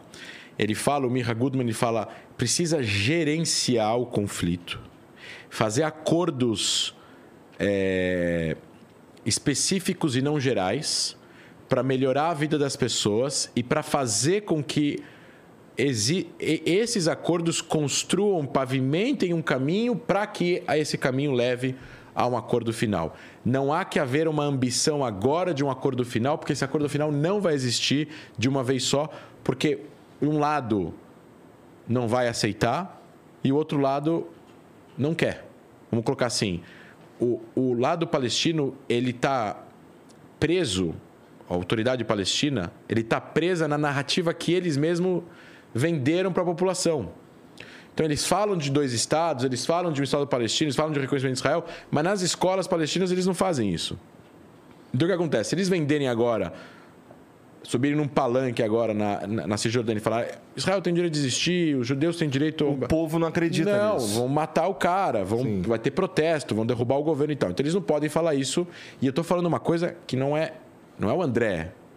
Eu estou citando agora Abu, é, Khaled Abu Tomé. Eu estou citando um jornalista árabe de Jerusalém, que, que é muçulmano e que cobre a mídia palestina. E ele falou isso. Está tá na internet, as pessoas podem procurar o nome dele. Khaled Abu Tomé, ele fala isso em inglês numa, numa, numa palestra nos Estados Unidos. Ele fala, enquanto a autoridade palestina continuar educando e ele nem cita o Hamas porque o Hamas é fora de cogitação. A gente está falando da Al-Qaeda em Gaza, né? O Hamas. Agora, enquanto a Autoridade Nacional Palestina não começar a educar as pessoas a aceitar que existe uma legitimidade, um povo judeu, uma legitimidade, e que eles vão conviver em paz entre duas nações, né? não tem como ele virar e, e anunciar um acordo diplomático que vai é, ele vai estar cedendo, Israel vai estar cedendo para eles, Israel tem que ceder tudo, Israel não pode existir e tudo mais. Então, isso é problemático. Existem existe claro as frases diplomáticas que eles falam em inglês para a CNN, lá em Washington, quando encontra o presidente americano, mas tem o que eles falam on the ground, né? em campo. E no campo não é o que eles falam, você dá para ver isso. Ah, mas Israel é perfeita? Não, Israel não é perfeito. Tem um monte de, tem, tem radicais, tem extrema direita, tem extrema esquerda, tem protesto, tem corrupção, tem um monte de coisa. Israel é um país normal, que nem, que nem a França, que nem a Alemanha, que nem a Itália. Tem um monte de coisa acontecendo em Israel, coisas boas e coisas ruins. Mas Israel é um país formado, é uma democracia sólida, tem umas instituições sólidas, muito fortes, democráticas. Israel é uma democracia estável há 73 anos. É. Então, assim, não é comparável. O sistema, a gestão, o sistema não é comparável. O outro lado, ele tem uma. Ele ainda está numa imaturidade política aonde ele ainda precisa sustentar uma narrativa política para continuar existindo. Entendi. Enquanto ele não mudar isso, e com perigo de se mudar, ele pode deixar de existir. É. Ele pode cair, o então, governo pode desaparecer. A gente está falando de, de uma. Vamos lá, se a gente está falando aí de um, de um possível acordo de paz, a gente está falando de décadas aí de construção que precisa da vontade da autoridade palestina, né? Isso. É, porque eles precisam começar a educar os seus cidadãos de outra forma. Pessoas... Isso é uma coisa que leva décadas. Eu já transitei, é, assim, inúmeras vezes, assim, como cientista político, como acadêmico. Meu doutorado é nisso. Eu faço, eu escrevo sobre isso no meu doutorado, sobre o processo de paz, sobre aqueles que são contra a paz, visando que a paz é o resultado aonde os dois têm direito a uma nação. Não tem um resultado onde a paz não contemple esse, esse esse final. O final tem que ser isso. Não tem outra solução. A outra solução é guerra. Então, partindo desse princípio, você conversa com as pessoas na rua, as pessoas querem para Israel trabalhar, as pessoas querem viajar, as pessoas querem comprar e tal. A vida na Cisjordânia é bem normal, na maior parte das vezes, nas cidades palestinas. Existem alguns problemas e tal, mas ela é bem normal. Existem postos de controle para entrar em Israel, que é onde as pessoas veem as filas de palestinos e tal, mas aquilo é uma fronteira. Tem também a fronteira aqui, Brasil e Argentina também tem fila. A fronteira México e Estados Unidos também tem fila. Claro, eles não têm aeroporto, para viajar para fora eles precisam sair ou pela Jordânia ou por Israel, e para isso eles precisam passar por um posto de controle israelense. Uhum. Se o cara é procurado por terrorismo, ele não vai poder sair. Ele não vai nem tentar, porque ele vai ser preso. Né? Na, na, na hora que ele chegar no guichê. E não vai ser preso só por Israel, vai ser preso pelos palestinos também. A, a polícia palestina prende quem comete atentado. Mas aí você tem umas dicotomias. Por exemplo, o orçamento palestino é acho que 15, 17 bilhões de dólares por ano. É, é pouco dinheiro. 6% disso, em torno de 500 milhões de dólares, tem um pouco mais, é, eles dão para os palestinos presos em Israel ou as famílias deles. Agora, quem são os presos é, palestinos em Israel? Presos é, palestinos em Israel, quem são? São pessoas que cometeram atentados, foram condenados. Ou pessoas que ajudaram, ou pessoas que cometeram atentados foram presas. O palestino que se explodiu e morreu, a família dele recebe dinheiro. Quanto mais pessoas você matar, mais dinheiro você recebe. Então, tem famílias recebendo 5 mil dólares por mês de dinheiro do orçamento nacional palestino. Agora, o cara foi e matou 10 crianças o cara está meio que recompensando um ato terrorista. O crime né? compensa. Mas a gente não está falando do Hamas, a gente está falando da Autoridade Nacional Palestina. E de onde vem o orçamento da Autoridade Nacional Palestina? De doações também, além de impostos, de doações. De quem? Da União Europeia, dos Estados Unidos, do Japão, da Austrália, do Canadá. Eles estão dando dinheiro que, no final das contas, parte desse dinheiro está sendo revertido para sustentar e apoiar atos de terror. Ninguém está falando para não ajudar os palestinos, ninguém está falando que não tem que ser solidário, ninguém está falando que não tem que ajudar, não tem que, ninguém está falando agora, não, tem que pressionar Israel, tem que chamar eles para negociar, etc, etc. Isso tudo faz parte do jogo político. Né? Discussões, etc e tal. Agora, você dá dinheiro. É que nem os Estados Unidos agora dá dinheiro para o Afeganistão e o Talibã pagar para aqueles que morreram na guerra contra os Estados Unidos. É completamente incoerente. É, e isso ajuda a empurrar a solução. Isso não ajuda a aproximar os lados. Isso ajuda a empurrar a solução. Porque isso inflama as chamas e faz com que as pessoas queiram continuar fazendo isso. Então você tem lobos solitários lá que pegam a faca, vão tentar matar um soldado, vão tentar matar um civil. E aí o cara, enfim, o cara pode ser alvejado e não morrer, o cara pode ser, pode ser alvejado e morrer. Se ele morrer, a família dele vai receber dinheiro. Se ele não morrer, ele for condenado, quanto maior a pena, mais dinheiro ele ganha. Agora eu te pergunto, o que, que faz a pena ser grande em anos? É o, é o quão, quão horrível foi o crime dele. Exatamente. Cara, isso que você está falando, além de eu não, não sabia disso, é um absurdo isso daí. É muito maluco esse, esse- essa política. Isso aí é algo que foi é, que é aplicado pela autoridade palestina. Uma atitude populista que dá aplausos e, e likes né, para o governante que está fazendo isso, para apoiar a causa palestina. Mas isso, na minha opinião, não apoia a causa palestina. O que apoia a causa palestina é eles sentarem, pressionarem para conversar com Israel, para Israel, é, para chegarem num acordo. Chegarem num acordo técnico, chegarem num acordo dos termos, fronteiras, segurança, Jerusalém, refugiados e- e Jerusalém é um tema muito sensível É. para os dois povos, né? Exato, aí entra num, num- numa seara totalmente que é o que o autor fala sobre trazer a questão religiosa para dentro, porque é uma questão super sensível, tem uma série de nuances, onde era o segundo, o segundo templo, eh, foi destruído, aí tem lá um domo da rocha, com aquela cúpula dourada, que é um, uma mesquita de. É, é um, é um santuário islâmico construído há mais de mil anos e aquilo está num lugar que embaixo daquilo tem uma pedra, aquela pedra é uma pedra preta, tamanho da. Três vezes essa sala, que acredita-se que de lá. é, essa, essa, eu não sou um teólogo, enfim, mas aquilo. A parte histórica diz que daquela pedra Abraão fez o sacrifício com seu filho Isaac, que o anjo que parou a mão dele, de lá que Deus criou o mundo. É aquela pedra, tem uma pedra preta embaixo da, dentro daquele, daquela construção.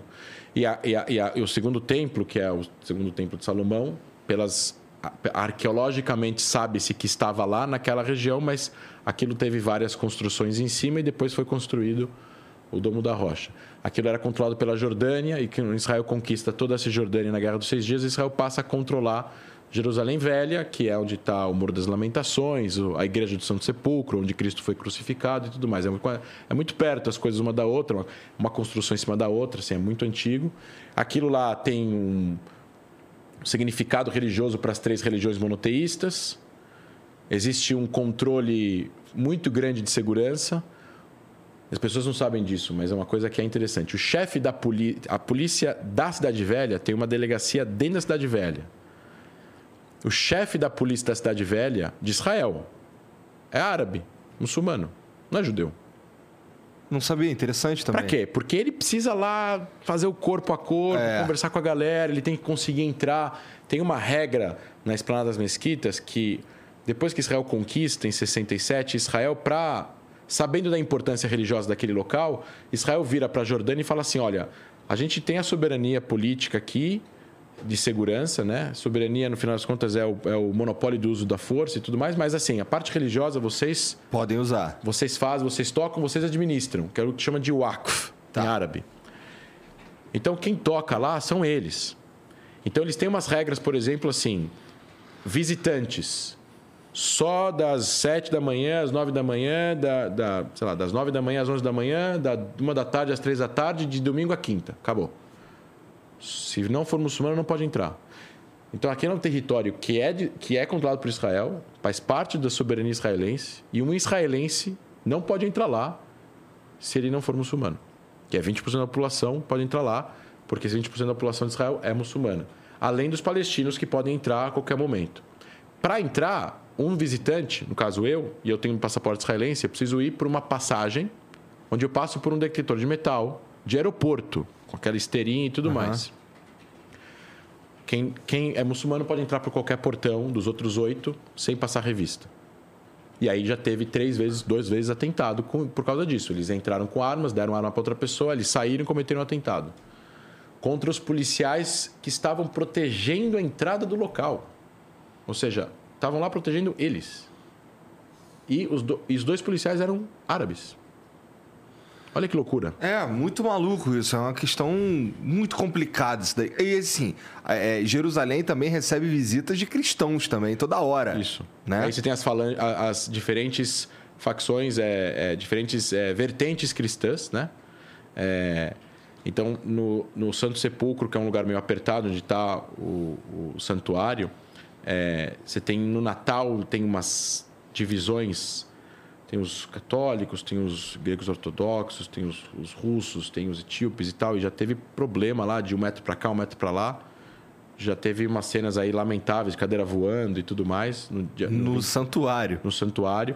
E, e quem determina, e assim, quem tem que realmente fazer a ordem, mais ou menos acontecer, é a polícia de Israel da Cidade Velha. É super sensível. É um problemaço mesmo. E assim, é uma região muito visada, muito olhada, muito volátil. Já teve vários atentados. Recentemente teve um atentado, um professor pegou uma arma e atirou, matou um soldado. Caralho. Assim, é muito volátil. Então, assim, é muito é difícil, os palestinos, obviamente, eles têm aí o, a, a, narrativa é que eles querem a Cidade Velha como capital. Mas a Cidade Velha contém o Muro das Lamentações, que é, é o lugar mais sagrado do judaísmo. Na verdade, o lugar mais sagrado do judaísmo é o Monte do Templo, que é o mesmo lugar onde estão as mesquitas. A gente não está falando. Então, assim, não sei se dá para ver na câmera a minha, o meu copo aqui.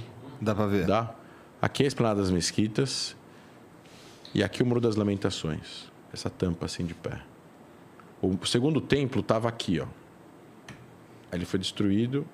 Agora tem o Domo da Rocha, está aqui. E aqui tem uma outra mesquita que chama Al-Aqsa, que está aqui.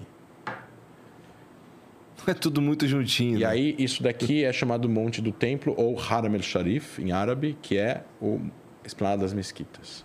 O lugar mais sagrado do judaísmo no mundo é isso daqui.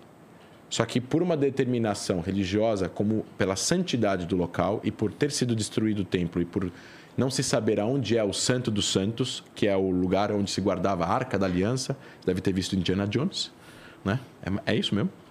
Né? A terceira parte do templo, onde se entrava só o Cohen, que é o judeu uhum. sacerdote, na, no dia do perdão e tudo mais, enfim. Ele, ele tinha uma determinação rabínica que 98% dos judeus acatam, dos religiosos, não pode entrar aqui. Então está salvo o problema. Os judeus rezam no Muro das Lamentações, que é o muro adjacente, o único muro adjacente que sobrou e de pé desde dois mil anos atrás. É esse muro daqui que está aqui. Os judeus rezam daqui, judeus e não judeus que visitam o local, daqui para cá, né? Daqui para cá. Ninguém entra lá. Não, aí tem gente que tem... Não, tô falando dos judeus. E os religiosos. Então, judeus não religiosos, enfim, turistas, enfim, entram. Tá. É, agora, judeus muito religiosos não entram. Tem uma pequena parcela de judeus religiosos ortodoxos que acreditam que podem entrar lá e dar uma volta e tal. E isso atiça muito, porque na hora que eles sobem, eles sobem em grupo. E aí tem. É um lugar grande, são quatro campos de futebol. Então você tem sempre grupos de árabes rezando ou simplesmente sentados. Enfim, é proibido, a polícia de Israel não deixa que eles rezem aqui dentro. Então, se eles passam, se eles colocarem a mão no rosto, como se fosse fazer a reza Shema Israel, que é a reza mais comum que tem, a polícia tira, abaixa a mão deles. Não pode rezar. Por quê? Porque isso inflama a região, pode ter protesto e, e tudo mais. Então, assim, a polícia israelense tem que fazer o máximo possível para fazer com que essas pessoas não rezem nesse local mais sagrado, porque isso pode atiçar a região inteira. E o que, que essas pessoas falam de argumento? Falam assim: qual é o problema de rezar? Eu não estou protegendo eles, mas eles falam isso. Eles falam assim: qual é o problema de rezar? É a casa de Deus. Qual é o problema de rezar? O que, que incomoda eles de rezar? Mas é uma questão de narrativa. Aquilo é nosso, não, é meu, não. Aqui tinha um templo, agora tem uma mesquita. Enfim, é, é um negócio. Então, a gente está falando da mesma região, né? Os palestinos gostariam que isso aqui ficasse sob soberania deles no futuro Estado. Isso aqui é muito volátil e tem uma questão de segurança. A soberania, que é o monopólio de uso da força, é de Israel há mais de 50 anos. Israel consegue gerenciar bem ou mal, muito é, de uma certa forma, as coisa, a coisa funciona. Antes de Israel conquistar, estava com a Jordânia. A Jordânia não administrava bem. Isso é importante colocar. Os judeus não podiam rezar no Muro das Lamentações e o Muro das Lamentações era um depósito de lixo. Caralho. Não sabia também. Sinistro. No local mais sagrado judaico. 70 sinagogas que tinham no bairro judaico foram destruídas em 48. Quando teve a Guerra de Independência, a Jordânia domina essa parte da cidade, da cidade velha. Por isso que teve Jerusalém Ocidental, Jerusalém Oriental E eles destroem 70 sinagogas. Depois que Israel reconquista, eles constroem, reconstroem e, obviamente, abre para é, que eles chamam de é, livre culto de todas as religiões e tudo mais. Tu viveu lá quanto tempo? 10 anos. É, assim, tá, tu viveu lá 10 anos, significa que você então é brasileiro, tua, tua, tua mãe teu pai, você nasceu aqui e tudo Minha mais? mãe é argentina, meu pai é brasileiro, mas os meus avós são é, poloneses, russos, e se você voltar antes, deve ter alguma coisa de é, Espanha ou Turquia, e antes disso deve ter alguma coisa de. Tá. E aí tu foi pra lá, tu foi pra lá, por que que tu foi pra lá? Ficar 10 anos. Cara, eu não fui para ficar 10 anos, eu fui para emigrei para lá para morar lá para sempre. E, Tá. acab- e acabou o destino me trouxe de volta ao Brasil para a trabalho, mas e tu, é, é, tu entrou no exército lá porque era obrigado é também. obrigado. Assim, eu era obrigado. Eu queria fazer, não tinha nenhum problema em fazer, mas ao mesmo tempo eu era obrigado. Eu tinha que cumprir 24 meses. Eu cheguei em Israel com 20 anos, então eu tinha que cumprir 20, dois, é, 24 meses, dois anos. Eu consegui. Mesmo sem ser um cidadão. Eu sou um cidadão. Eu Tá, cheguei- você já, já chegou cidadão. Cheguei com a lei do retorno, que protege a descendentes de judeus. A lei do retorno está baseada na perseguição que os judeus tiveram na Alemanha nazista, né? Aham. na Europa. Qualquer descendente de um avô ou uma avó judia durante a Segunda Guerra Mundial era judeu e ia para a Câmara de Gás.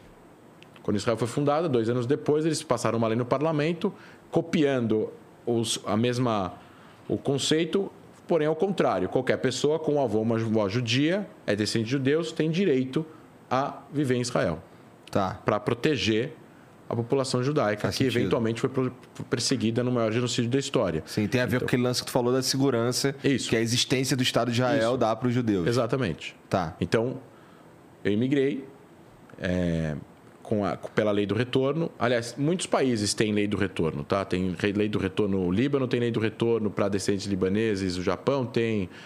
é, a Polônia tem. Um monte de país tem lei do retorno baseado em, em- em descendência, Tá. em ascendência, no caso. Então, é, é, eu cheguei, fui para a faculdade depois de um ano. Eu fiquei o primeiro ano trabalhando com coisas de oportunidade. Fui cozinheiro, limpei balada, fiz um monte de coisa. Limpei balada mesmo. Interessante. Banheiro de balada. Não balada. Banheiro de balada. Maneiro, maneiro. Curtiu essa E época? é aquela balada de Tel Aviv, é, eletrônica, de 12 horas. É. Ah, tu deve ter curtido também a balada. Naquela época, não. Tá. E aí tu foi parar no exército. Aí como é que, como é, que é o exército lá, cara? Cara, eu entrei no exército com 25. Foi Tu pro- demorou ainda cinco anos eu vivendo fui- lá? Eu, fui- eu fiquei um ano, um ano eles não podem te recrutar. E aí nesse ano eu entrei na faculdade, no final, fazia 12 meses, 11 meses de eu estava lá em cheguei em agosto de 2006, lá em julho de 2007 eu entrei na faculdade. Aí fui estudar. Já Igual- falava a língua, tudo mais. Não, fui estudar inglês. Já falava, mas falava mal. Tá. Não falava fluente. E aí eu fui fazer uma faculdade internacional. Fui fazer uma. É tudo inglês. É Tá. uma international school lá, uma escola internacional. Fui estudar government, que seria ciências políticas com RI aqui no Brasil. Tá. Eu entrei na faculdade, aí o exército não podia me recrutar, porque eu estava na faculdade. Eles precisavam esperar eu terminar a faculdade para depois eu entrar para o exército. Então eu fiquei dois anos no exército. Eu, eu tinha uma data para entrar de dezembro de 2010. Eu tinha acabado a faculdade em novembro de 2010. Só que eu não queria entrar. é, eu queria fazer um teste físico que você tem que solicitar para ir para a unidade de elite. SEALs, comando, Tá. É, SEALs americano e tal. Tem algumas unidades de Israel conhecidas, Sharet 13, Sharet Matkal, Shaldag 669, reconhecimento. É, mas para você poder fazer esse teste, que é três, quatro vezes por ano, você precisava pedir autorização. Aí eles empurraram a minha data de entrada para março de 2011. Então fui fazer lá o teste em fevereiro. Isso foi a primeira experiência que eu tive. Fui fazer o teste, é um dia inteiro. Assim, eu acho que foi uma das experiências mais difíceis físicas que já aconteceram na minha vida. Só o fato de você terminar o dia sem desistir no meio já é uma coisa, tipo, sentir ganhar medalha, entendeu? Começam mil pessoas, acabam 300. 700 desistem no meio, por algum motivo. Ah, é uma corrida de 2 km na terra, que você tem que fazer num tempo bom é 7 minutos e meio. Isso dá 16 km por hora. Por 7 minutos. Não é por um minuto. Não é, um, é um sprint de 7 minutos e meio. Sinistro, forte É, pra caralho. é eu fiz em 8 minutos e meio, deu, cheguei em 36 lá. É, e aí você tem que descer e subir duna, carregar sa- sa- saco de areia na- nas costas, subir, descer, subir, descer, até o cara fala chega. Por que, que tu entrou nessa de eles- fazer esse teste físico, Porque eu queria entrar numa unidade de comando naquela época, era uma coisa que eu queria ter experiência. É são unidades que participam de. É, é uma. É, um, é uma. Quando você entra num. É tipo entrar no PQD aqui no Brasil. Quando você vai para um, uma organização tão grande, tão robusta e tão respeitada, você quer ir para o melhor. O que, que é o melhor? É isso ou piloto. Ou se não, inteligência, dependendo do cargo. Porque a inteligência também é muito grande, muito Aham. variada. Enfim, eu fui para. Fiz o teste, não- eu tinha 25 anos, todo mundo que está fazendo o teste tem 18, 19, então eu, eu destoava de idade. É, não, não acabei num. Não rolou. Não, não me chamaram. Aí me chamaram para uma reunião de três unidades, aonde ofereceram três trabalhos diferentes em três unidades. Assim, o exército de Israel não é o exército russo, que o cara leva porrada. Eles tentam mais ou menos a- a- a adequar aí a vontade do soldado para o cara não ficar infeliz. Afinal, é o exército compulsório, é o exército do povo. Todo mundo faz. Judeus, não judeus. Tem árabe, tem muçulmano, tem cristão, tem druso, tem beduíno, mulher, homem. Todo mundo faz exército. A única coisa que é diferente é que os muçulmanos não são obrigados. Eles podem se voluntariar. Tem muito. Tem general, tem, tem coronel muçulmano. E, assim, é, árabes muçulmanos, no caso, né? E, e aí eu recebi lá uma reunião na parte acadêmica, porque eu tinha estudado na faculdade, né? Então eles queriam, bom, vamos ver se a gente pode fazer alguma coisa com o teu título, né? Aham. Acadêmico. Aí ofereceram lá inteligência militar normal, inteligência da força aérea e operaço- é, planejamento de operações. Aí eu botei o cara que veio falar da inteligência. Veio três pessoas falar, cada uma de cada unidade. O cara da inteligência da Força Aérea vendeu o peixe dele melhor. Assim, ele vendeu como se fosse um produto. E aí eu coloquei em primeiro lugar a inteligência da Força Aérea. Aí isso, eu fui, aí eu entrei no exército, fui para um treinamento no sul, fiz o treinamento básico de dois meses, acaba o treinamento, é, eles me mandam de volta para o central de recrutamento e falam assim: bom, você não tem ainda a autorização que eles chamam de clearance, que é o check, né, do teu background, né, que eles precisam fazer porque você está entrando numa num local de que você tem acesso à informação sigilosa, né? Então é tipo você ir para o FBI ou para a CIA nos Estados Unidos, ou se você vai para a ABIN no Brasil, você vai ter um check-up de algum Pra tipo da Polícia Federal para o cara ver tua vida. Aham. Esse check-up demora. No meu caso, demorou mais. Eu tinha feito o primeiro check-up em janeiro. Isso era março, abril. Começo de maio eu não tinha terminado ainda. Então eu voltei para a base e falei assim: ó, tô te dando três meses de extensão. Você sai do exército, o tempo que você tem que fazer não conta. Vai trabalhar, vai viajar, daqui a três meses você volta. Aí eu fui lá, eu trabalhar, tá, não sei o que, nanana, eu voltei. Falou: não tá pronto, mais um mês, tó. nanana. Aí eu voltei em quarto mês e falou: não tá pronto, mas eu vou te colocar agora. Eu falei: não, pelo amor de Deus. Senão eu vou cair em qualquer lugar lá, sei lá, fazer qualquer coisa. Eu não quero. quero. Eu tinha uma visão do que eu queria fazer. Falei, você precisa me dar mais dois meses. Que é o máximo que esse cara pode dar é seis meses. Aí ele me deu mais dois. Eu voltei em novembro. E aí tinha autorização do Serviço Secreto Interno lá, que é quem dá essa autorização, para qualquer cargo que tenha sigilo, pode ser um procurador, pode ser um, um policial, qualquer coisa. Aí fui lá eu, e pro e para eu fui para eu fui para uma base aérea em Tel Aviv, fiquei uma semana e aí eu fui para para a unidade. A unidade é, no Pentágono de Israel, que é no central, na base central lá em Tel Aviv, que é onde está a central da Força Aérea, no caso, a central da Marinha, Força Aérea, Exército, cooperações Entendi. é, e tudo mais. E aí eu fui para aí eu fiquei lá umas duas, três semanas. Aí eu fui para um curso da inteligência no sul, mas aí era no sul, assim, no meio do nada. Sabe aqueles filmes que tem uma base aérea no meio do deserto? Você vê uma pista do nada e um avião aterrissando? É mais ou menos isso. É, Cara, uma- o folclore diz que, que os caras que, que fazem parte do, do exército lá de Israel, eles aprendem aquela luta lá. Krav Maga. Krav Maga. Tu aprendeu Ah, Krav Maga? aprende um pouco. É? É. Quem é combatente aprende mais. Pra você ter uma ideia, o meu treinamento de. O meu treinamento físico foi dois meses e meio, três meses. O treinamento físico de um cara da Chayette 13, que é a unidade de comando da Marinha, é um ano e oito meses. Entendi. E aí o cara vai aprender outras coisas. O exército é compulsório lá por quanto tempo? Aqui no Brasil Homem- a gente tem o obrigatório de um ano. Não, lá é. Bom, era três anos, hoje em dia os homens devem ser dois anos e dez meses, dois e nove, estão diminuindo um pouco. Aham. E mulheres, dois anos, ou um ano e nove, um ano e dez, uma coisa assim. Tá. Só que você pode sair para fazer curso oficial e se- seguir carreira, né? Tá, não foi a tua pira. Não, então, eu tive, eu tive um momento, né? Então, eu terminei o curso e assim, o curso é. O curso foi mais pesado que o treinamento. O curso O de. curso da inteligência Tá. foi mais pesado que o treinamento.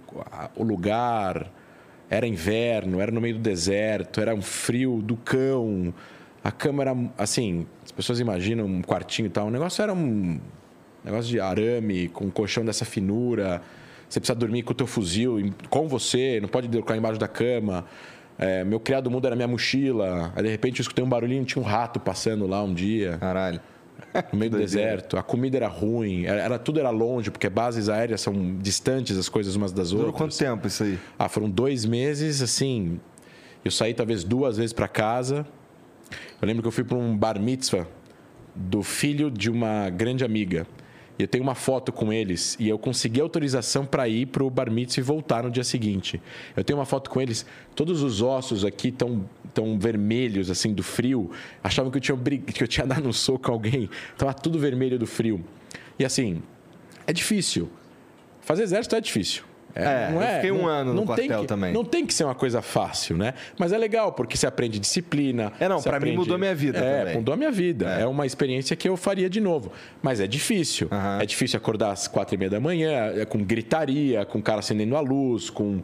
É, é difícil. A comida Sim. é ruim, você tem, você tem regras para fazer qualquer coisa. E assim, por que, que foi difícil também? Era um, era um curso teórico, em hebraico, de um monte de termos. E a gente está falando da inteligência do exército de Israel. A gente está falando de um, talvez, de um dos exércitos que tem a maior inteligência no mundo. Tu não era soldado. Eu, era, eu entrei como soldado, fiz, passei pelas partes de soldado, cabo, sargento, mas assim, eu terminei. A minha função era uma função de oficial acadêmico, que seria paralela a capitão, ou Tá. segundo tenente, primeiro tenente, capitão. Então, porque eu tinha faculdade, então eu gozei dessas, eh, de- de- de- dessa vantagem. Entendi. Aí eu fui para unidade, eu fiquei na unidade, fui para uma, fui para operações, é, fiquei um ano em operações, alvos, coisas assim. É, e aí eu fui para outra parte que era o que a gente chama de OSINT, que é Open Source Intelligence. A inteligência é composta de Communication Intelligence, que é inteligência de comunicação, telefone, tudo que tem a ver com comunicação. Aham. O HUMINT, que é Human Intelligence, agentes é, que estão em campo, né? agentes, pessoas que falam coisas para agentes. VISINT, que é Visual Intelligence, foto, satélite, foto de pessoas escondidas, câmeras. É, e você tem um negócio que chama ELINT, que é Electronic Intelligence. Sei lá, você ligou uma...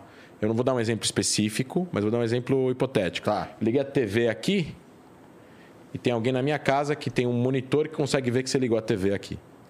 Por um Caralho. sinal eletrônico que a TV emite. É, eu porque estou dando um eu- exemplo hipotético, tá? Tá. Quando que isso existe de verdade com a TV, existe com outras coisas. É porque o, o exército, eu imagino que o exército de Israel, o principal foco dele seja se defender desse tipo de ameaça, né? De, dessas guerras assimétricas e tudo mais. Saber para poder evitar. É o triângulo de defesa de Israel. É tempo, espaço e é, tática. Tem que lutar guerras em tempo curto, no território inimigo, e a, e a estratégia defensiva é evitar entrar em conflito armado no máximo que conseguir, mas se for obrigado a entrar, a tática ofensiva, a porrada é forte nas primeiras horas. Para desnortear e já chegar num cessar-fogo. Porque não, não tem interesse, não tem tempo e não tem grana para lutar uma guerra longa. Israel não tem dinheiro para lutar uma guerra de um ano, dois anos. Sim, ter tem, mas vai trazer sérios é um problemas problema no país. sério, sim. Sério, não é os Estados Unidos, entendeu?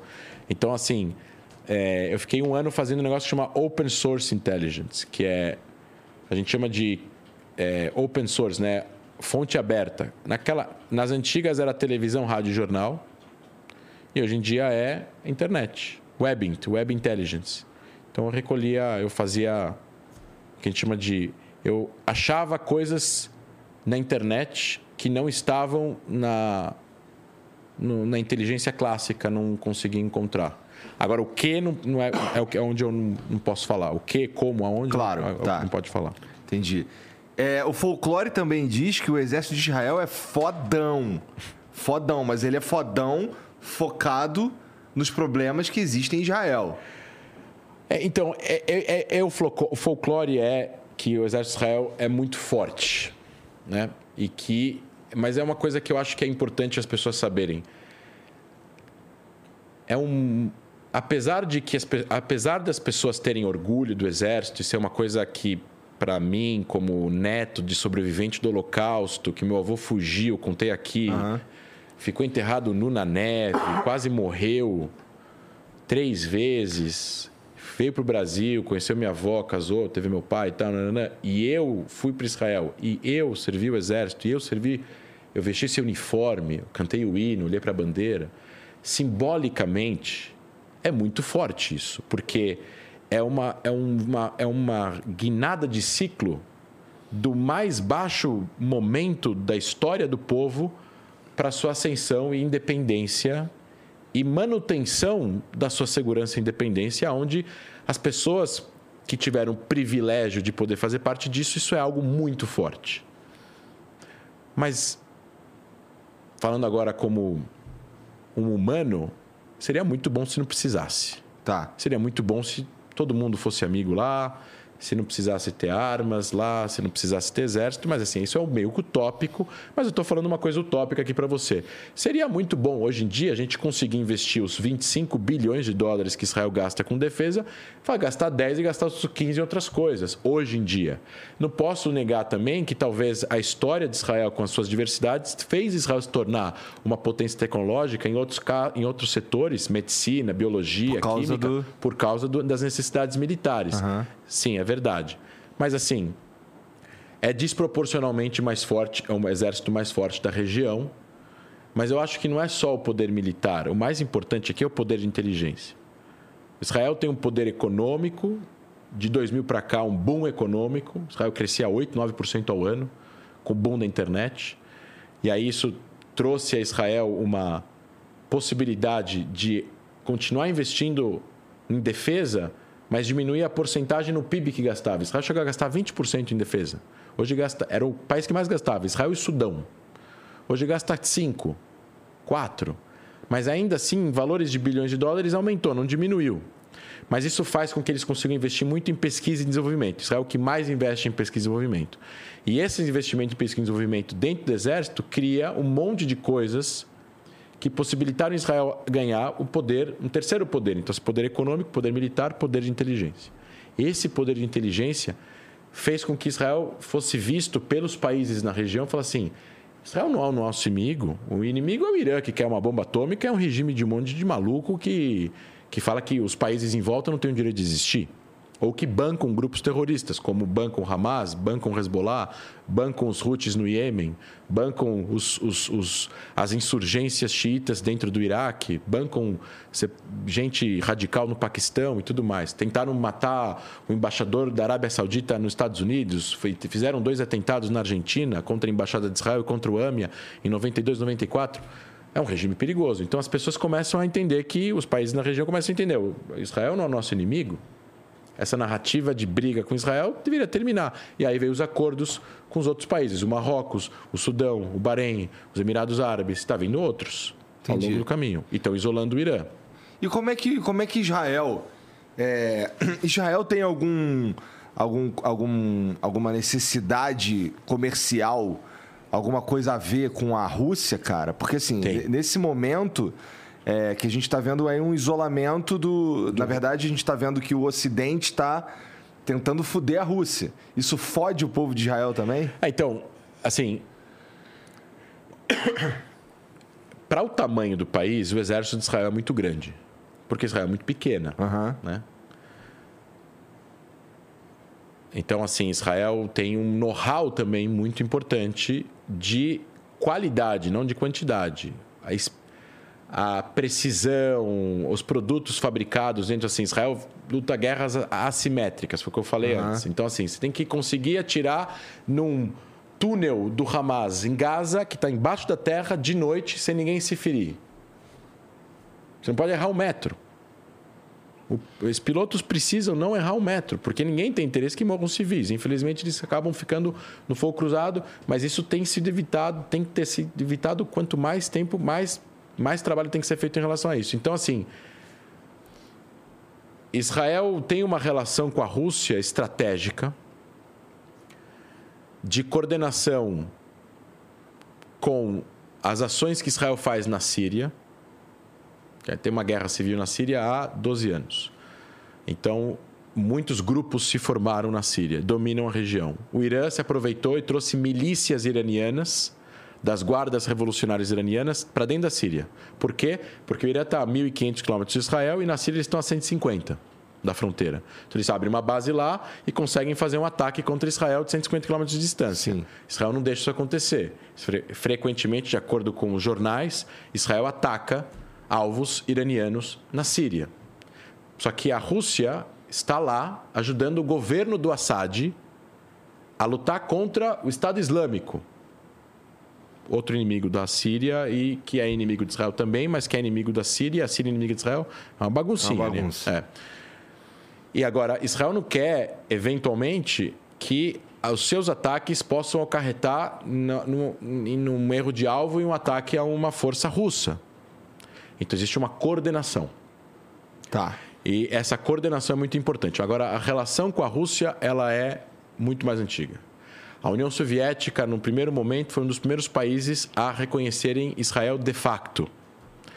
Quando teve a fundação de Israel, começou a guerra de independência, logo no dia seguinte, teve um ano e meio de guerra. A região inteira caiu sob embargo militar. Não tinha de quem comprar armas. Inclusive, os Estados Unidos não vendiam armas para Israel. Mesmo com a fundação de Israel e terem o Truman ter reconhecido Israel logo depois e tal.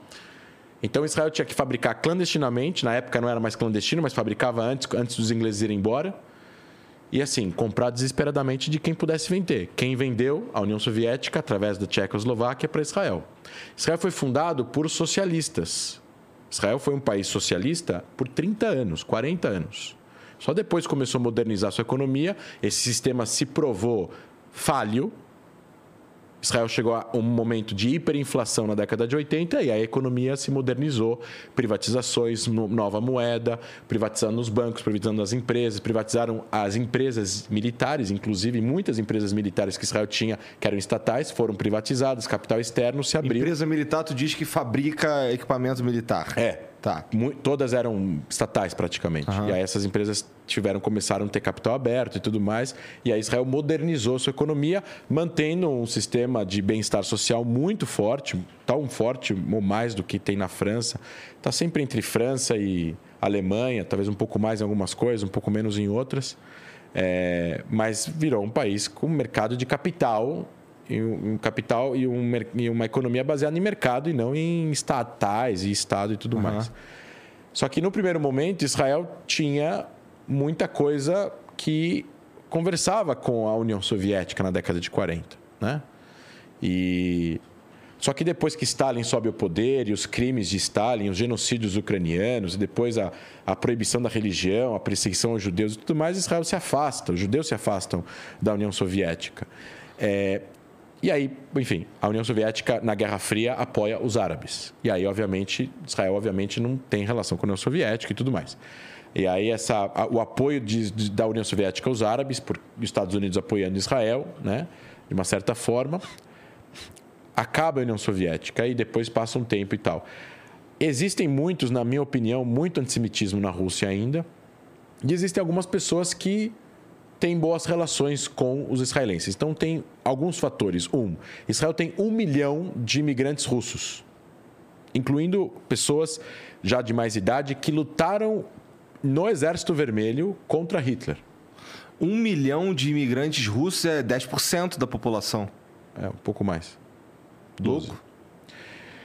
Um milhão de imigrantes da União Soviética, vamos colocar assim, mas acho que a maioria russos. Tá. Né? Existem é, pessoas lá que lutaram. São, são, são pessoas que são veteranos de guerra do Exército Vermelho da União Soviética que lutou a Segunda Guerra Mundial. Dois, o Vladimir Putin, que é presidente há 22 anos, cresceu pobre. E nas tardes, onde ele morava, ele tinha uma família que dava para ele comida todo dia de tarde. Era uma família judia ortodoxa.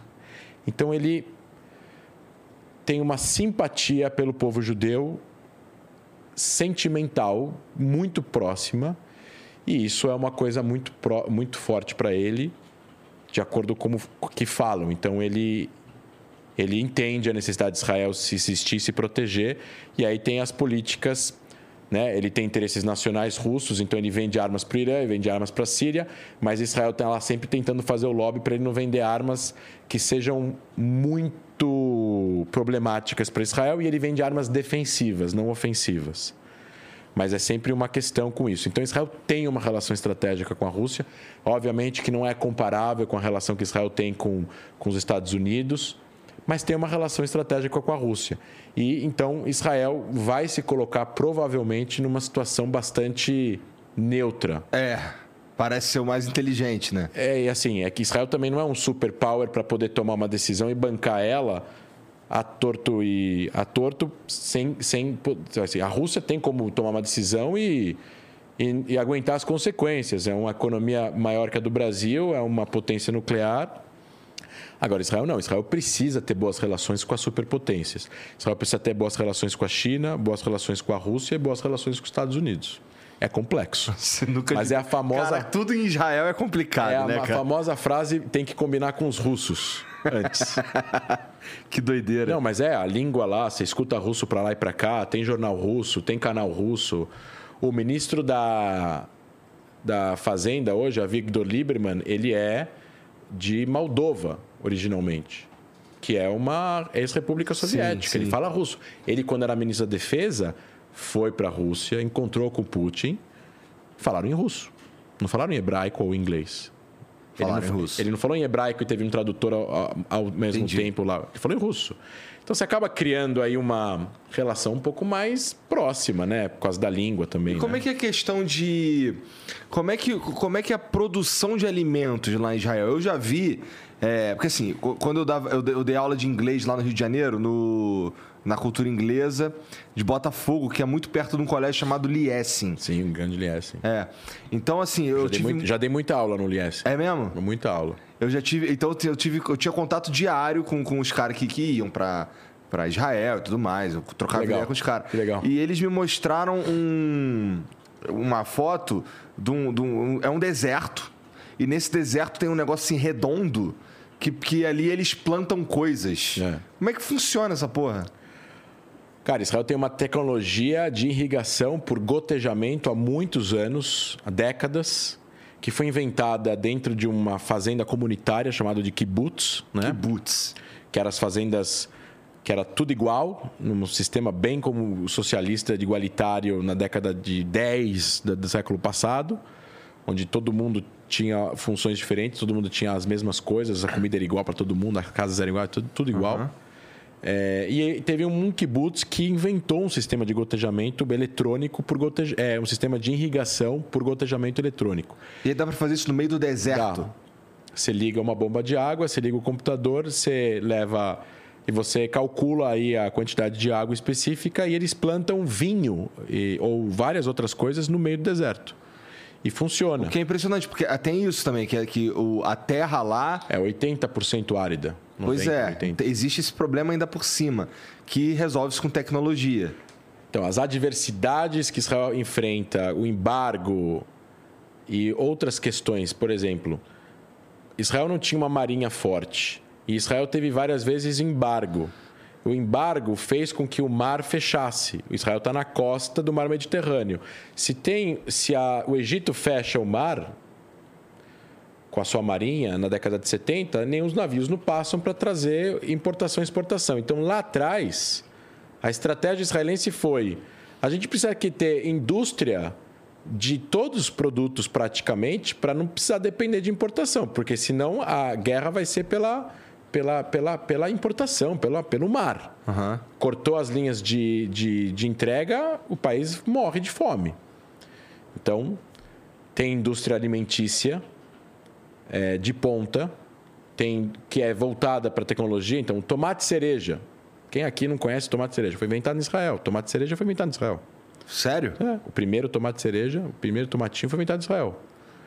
E aí essa, essas, essas invenções começaram a serem, serem, se- acontecerem lá atrás, na década de 60, 70, 80, e depois foram indo para outras questões tecnológicas, tecnologia de comunicação, tecnologia, assim, tudo às vezes, às vezes a- a- a- o militar ajuda também nisso, né? A internet também vai de intranet, também por causa da Segunda Guerra, que vira internet depois e tudo mais, computador, mesma coisa e tal.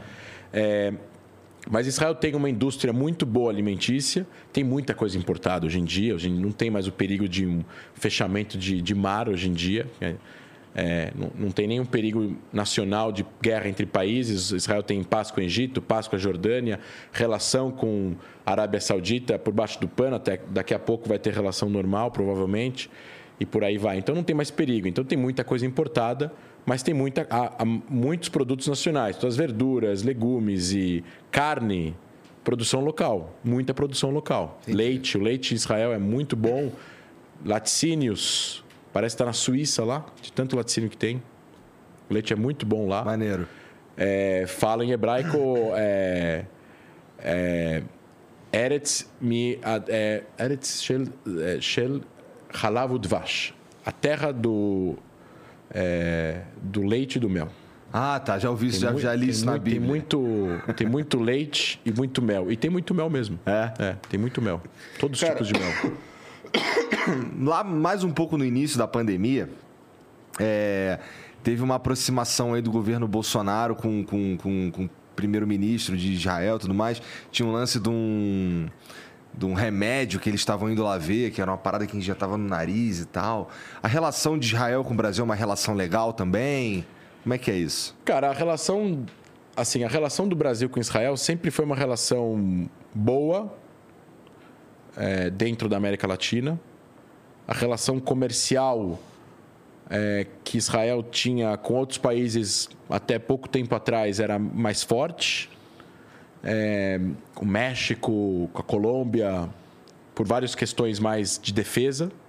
O México tem um problema com a fronteira, com drogas, com os, com os é, com, Cartéis, com os né? cartéis.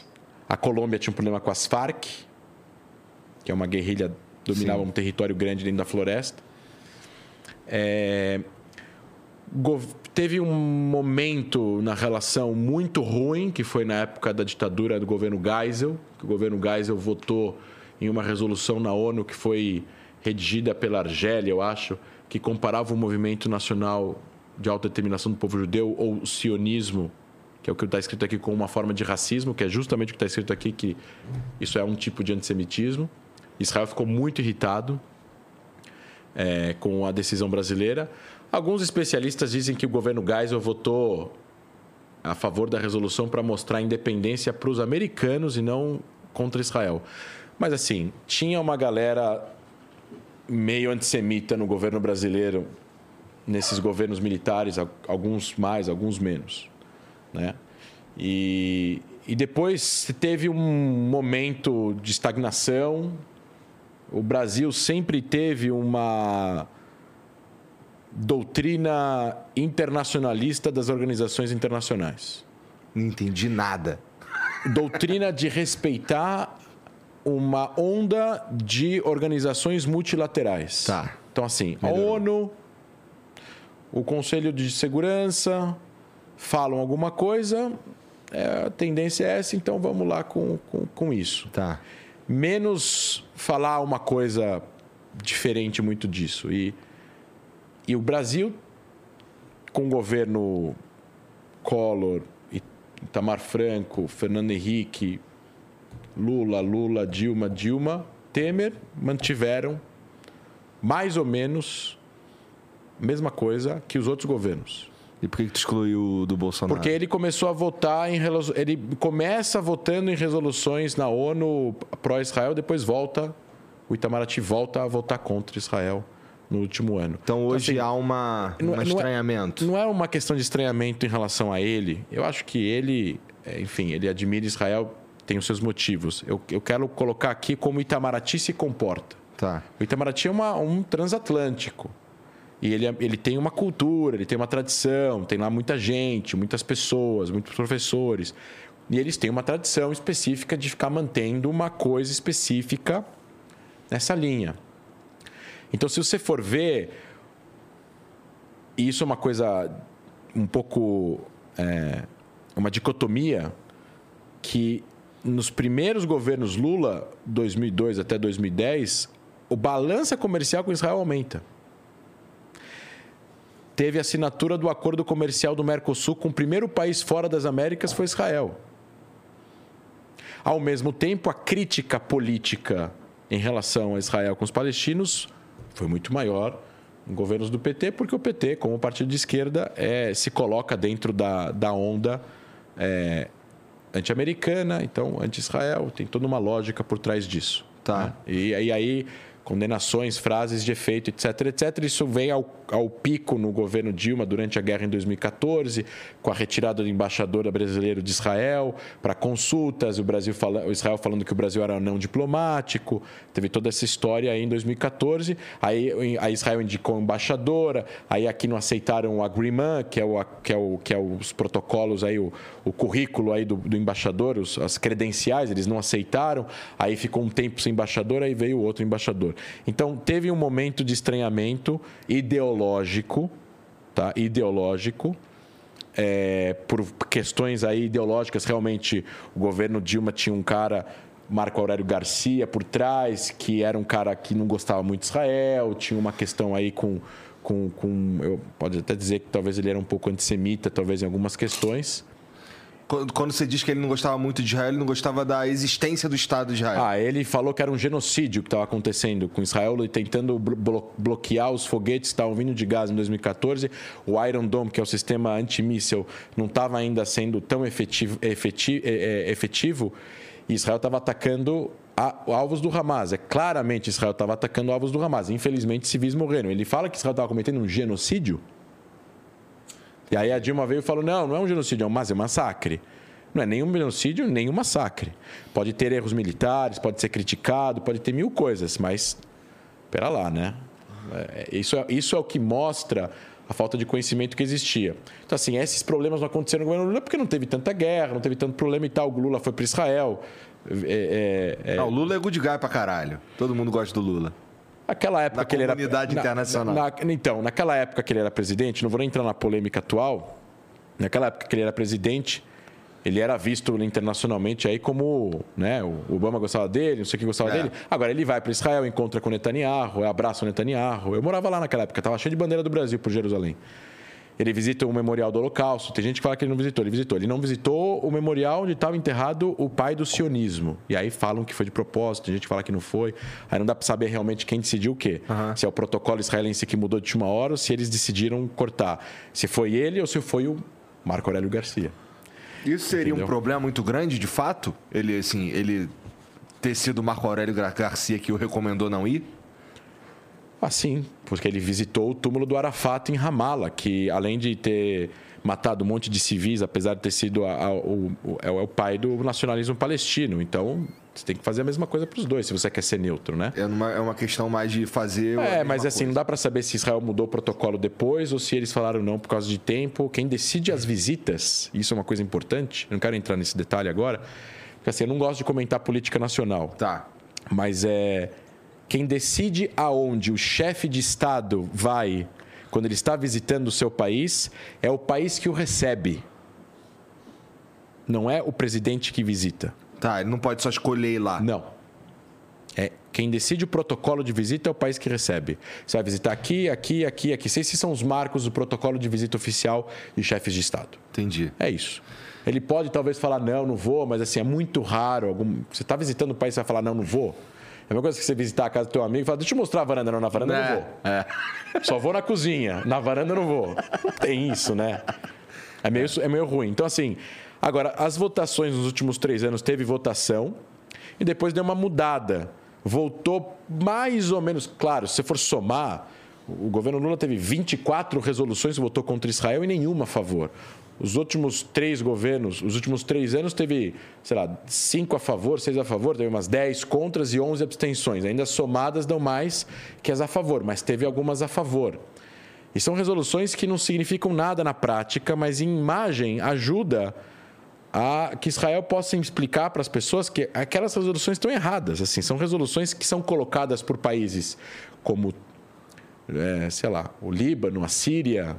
É, é meio absurdo o que acontece na ONU, tá, Igor? Assim, eu já falei isso em vários outros lugares, mas assim, Conselho de Direitos Humanos, você tem lá 20 ditaduras, 15 países assim totalitários que são sanguinários com as populações, com as suas próprias populações.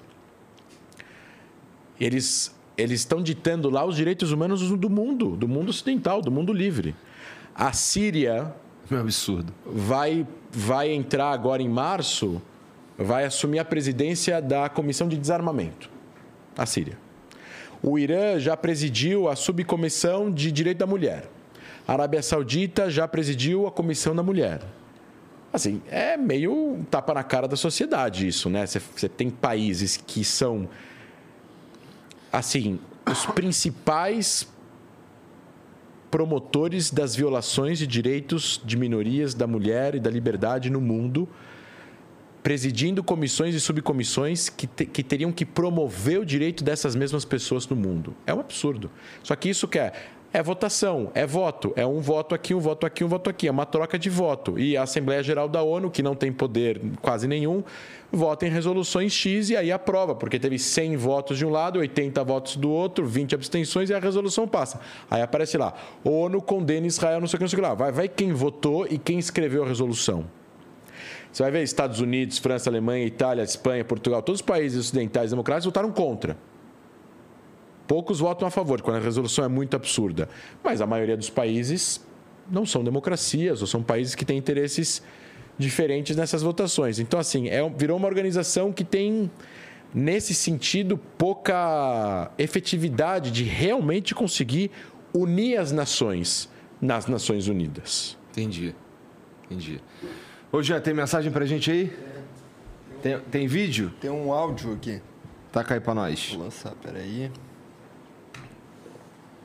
Aí. Quanta gente está aí agora, ao vivo? Salve, salve família. Peraí, perdão. Tem 11.600 pessoas. 11.600. Vou dar play no áudio, beleza? Vai. Salve, salve família. André, você não acha que o julgamento de Nuremberg foi muito brando com os nazistas? Caralho, não, dá pra entender nada o que ele falou. É, ficou. ficou... Aumenta o volume aí pra ver se... Esse é o Roger? Salve, Não. salve família. visionário. André, você não acha que o julgamento de Nuremberg foi muito brando com os nazistas? A condenação foi muito baixa. E sobre a Operação Paperclip, que até a série Hunters aborda, é o que você acha da atitude dos Estados Unidos de importar nazistas para ajudar na Guerra Fria? Nossa, a, pegou a segunda parte eu desconheço. Desconheço a veracidade da operação Paperclip de importar nazistas para guerrear na Guerra Fria. E a É um boato até agora, é isso? Hum, Desconheço, não tenho conhecimento sobre esse assunto Tá bom. falar. E, e a primeira parte, assim, olhando para trás agora, eu acho que foi brando os julgamentos de Nuremberg, mas assim, eu não tava, não, dava muito para o conhecimento em relação ao Holocausto e, ao- e aos horrores que, que, que o nazismo perpetuou foram, sido, foram sendo descobertos ao longo das últimas décadas. Assim, muita coisa não se sabia, até 20 anos atrás, 30 anos atrás. Então, hoje em dia, eu acho que foi fraco, mas naquela época, o que eles tinham de informação foi feito, na minha opinião, o máximo que dava para fazer. Ou, pelo menos, tentaram fazer o máximo que dava para Então fazer. não dá pra culpar os caras também, dizendo que Ah, eles dá foram... pra, dá pra. Obviamente que não tem como, né? Você pode falar, ah, poderiam ter sido mais agressivos. Teve gente que tentou fazer a justiça com as próprias mãos também, né? Mas é. Mas a gente tem que entender a história também. Em, que que dá para, qual é o máximo que dá para fazer em um determinado momento? O que, que é o máximo que dá para fazer? Dentro dos limites da lógica internacional sem ser utópico. O que, que é o máximo que dá para fazer? Aí tem que fazer o máximo. Mas não dá para a gente enxergar com a régua de hoje o que foi feito em 1950. Tá. Assim, por mais que você desconheça, e eu não vou te ficar te perguntando sobre isso, mas é, essa operação pay-per-click Foi isso que eu escutei. é, é- é sobre, pelo que ele falou aí, é sobre importar nazistas pra. pra quê, gente? Lembra? Pra lutar na Guerra Fria pelos Estados Unidos. Tá. É, a, a- é- é- a exist- esse termo tu, tá- tu não, não conhecia, é isso? Não, eu conhecia, mas assim, isso é uma coisa muito folclorizada de que os Estados Unidos importou uma quantidade X de nazistas para eles serem agentes para caçarem comunistas, porque eles Ah. lutaram entre si. Parece um pouco quadrinhos. É, porque realmente tem esse essa série, né, que chama Hunters com o Al Pacino, que eles caçam nazistas nos Estados Unidos. Mas é uma série. Até onde eu sei, não é baseado em fatos reais. Tá. Pode ser. Isso eu desconheço. O Justino Ramos mandou aqui. Boa noite, pessoal. André, tendo como base tudo o que aconteceu nos últimos dias e a premissa do, do filme A Onda, você acha que existe algum risco real de surgir um movimento de tamanha repressão e ódio como o do nazismo na década de 30? Um forte abraço a todos. Flow continue firme. Se não for proibido, se não for feita educação e conscientização, se não for feito leis claras, se não for feito a, a se não for ilegalizado movimentos assim, sim, acho que é possível que existam pessoas que queiram fazer o nazismo florescer no Brasil. Tá. Ah. O Roger Mott mandou um vídeo aí, já. Taca pra gente, por favor. Pô, percebi algo aqui que ninguém mais na existência percebeu. Ih, lá Lá nas leis dos judeus, em Levítico capítulo 12, fala que ter filho é crime. Um cordeiro de um ano para o holocausto e um pombinho ou uma rola em sacrifício pelo pecado. Que? Peraí. Gancado pela mãe. Gente, eu não vou responder, eu não, Entendi tenho, eu nada. não tenho nada a ver com, com interpretação de versículos da. eu Não é, não é o que eu faço. Tá. Eu deixo a religião privada para cada pessoa acreditar no que ela deseja e respeito isso, mas eu não vou comentar versículo. O Gato Maconha mandou. Pergunta meio nada a ver. André, por que os judeus se destacam tanto na comédia? Percebo isso tanto nos Estados Unidos, Seinfeld, Ben Stiller, etc., como no Brasil.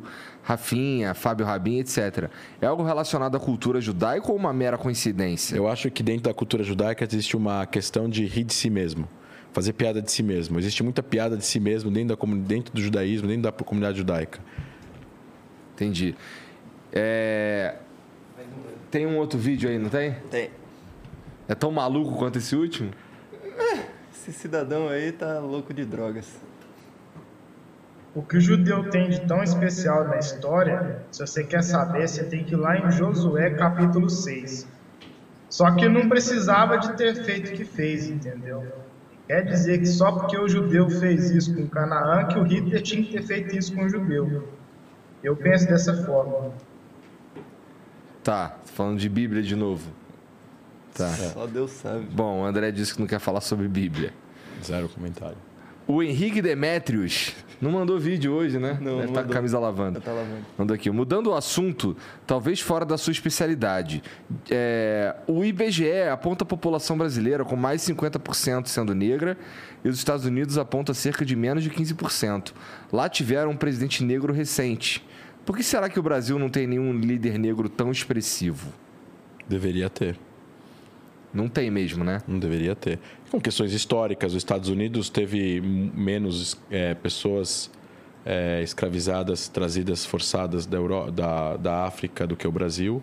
É, a escravidão aqui ter- durou muito tempo e terminou de uma forma a não oferecer uma alternativa para as pessoas. Lá nos Estados Unidos, eles tiveram algumas alternativas. Existiram várias é, reformas e políticas públicas americanas que fizeram com que essas pessoas tivessem mais oportunidades de se de ter uma de ter uma vida decente, digna. É, e o Brasil. aqui é tudo a condição o do Brasil foi diferente. O Brasil é um país extremamente coronelizado. Coronéis, os donos, os empresários e é uma nada nada contra empresários, empresários que criam riqueza, mas estou falando de há 100 anos atrás, era um país muito preconceituoso, né? Muito serviçal.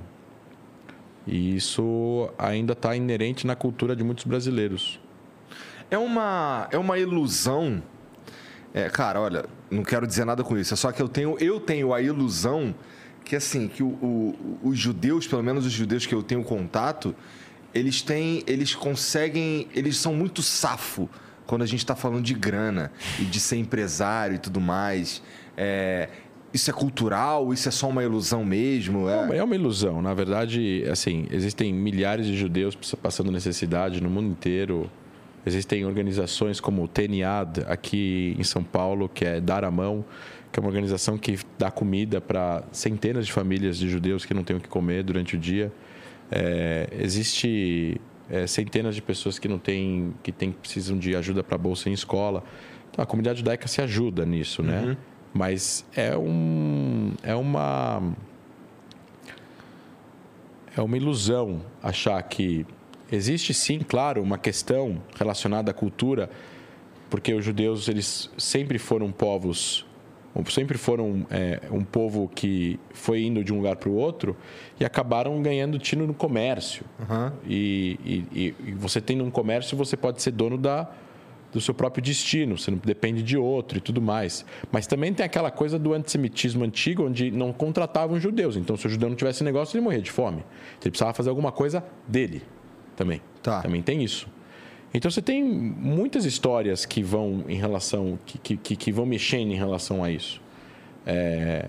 Então tem, existem razões para o Raz... judeu ter o tino no é, comércio. Sim, mas assim você tem tino no comércio, tem, mas você tem também se você for agora pegar uma outra é, tino do comércio, mas você tem gente que tem muito judeu médico, tem muito judeu advogado, que não tem nada a ver com comércio, com uhum. empresa, tem a ver com um profissional liberal, né? Mas tem uma coisa que, sim, é uma coisa que é, eu vejo que é se repete, que é a educação. Fazer faculdade, estudar, ter sempre uma. Ter, eventualmente estudar uma segunda língua, sabe? Tentar fazer com que é, você tenha condições é, é, de que são baseadas em estudos para você poder entrar no mercado de competir, de competir de uma forma mais igual, entendeu? E, então, acho que isso ajuda a pessoa na hora de decidir fazer uma empresa ou ir para uma faculdade de algum tipo de, enfim, algum tipo de faculdade que vai trazer esse tipo de, de benefício. Vai, se você for médico, você pode abrir uma clínica, então já é um business, entendeu? Sim. Você vai ser advogado, você abrir uma empresa de uma escritório de advocacia, também no final das contas é um business, você vai ter que fazer marketing da tua empresa e tudo mais. Então, tá. Mas isso não é uma coisa isso é uma coisa que é muito importante, assim. Existe a, a maior parte das pessoas em Israel são classe média. Não um país pobre, mas é uma pessoa, a maior parte das pessoas são classe média. Metade dos israelenses estão no negativo no banco. Metade dos israelenses. É que o juros é muito baixo, mas metade está no negativo. Alguma coisa na aula de economia eles não aprenderam, né? Porque estão, estão metade. Não.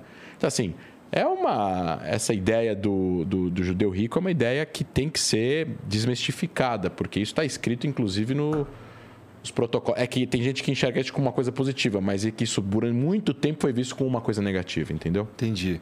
Entendi.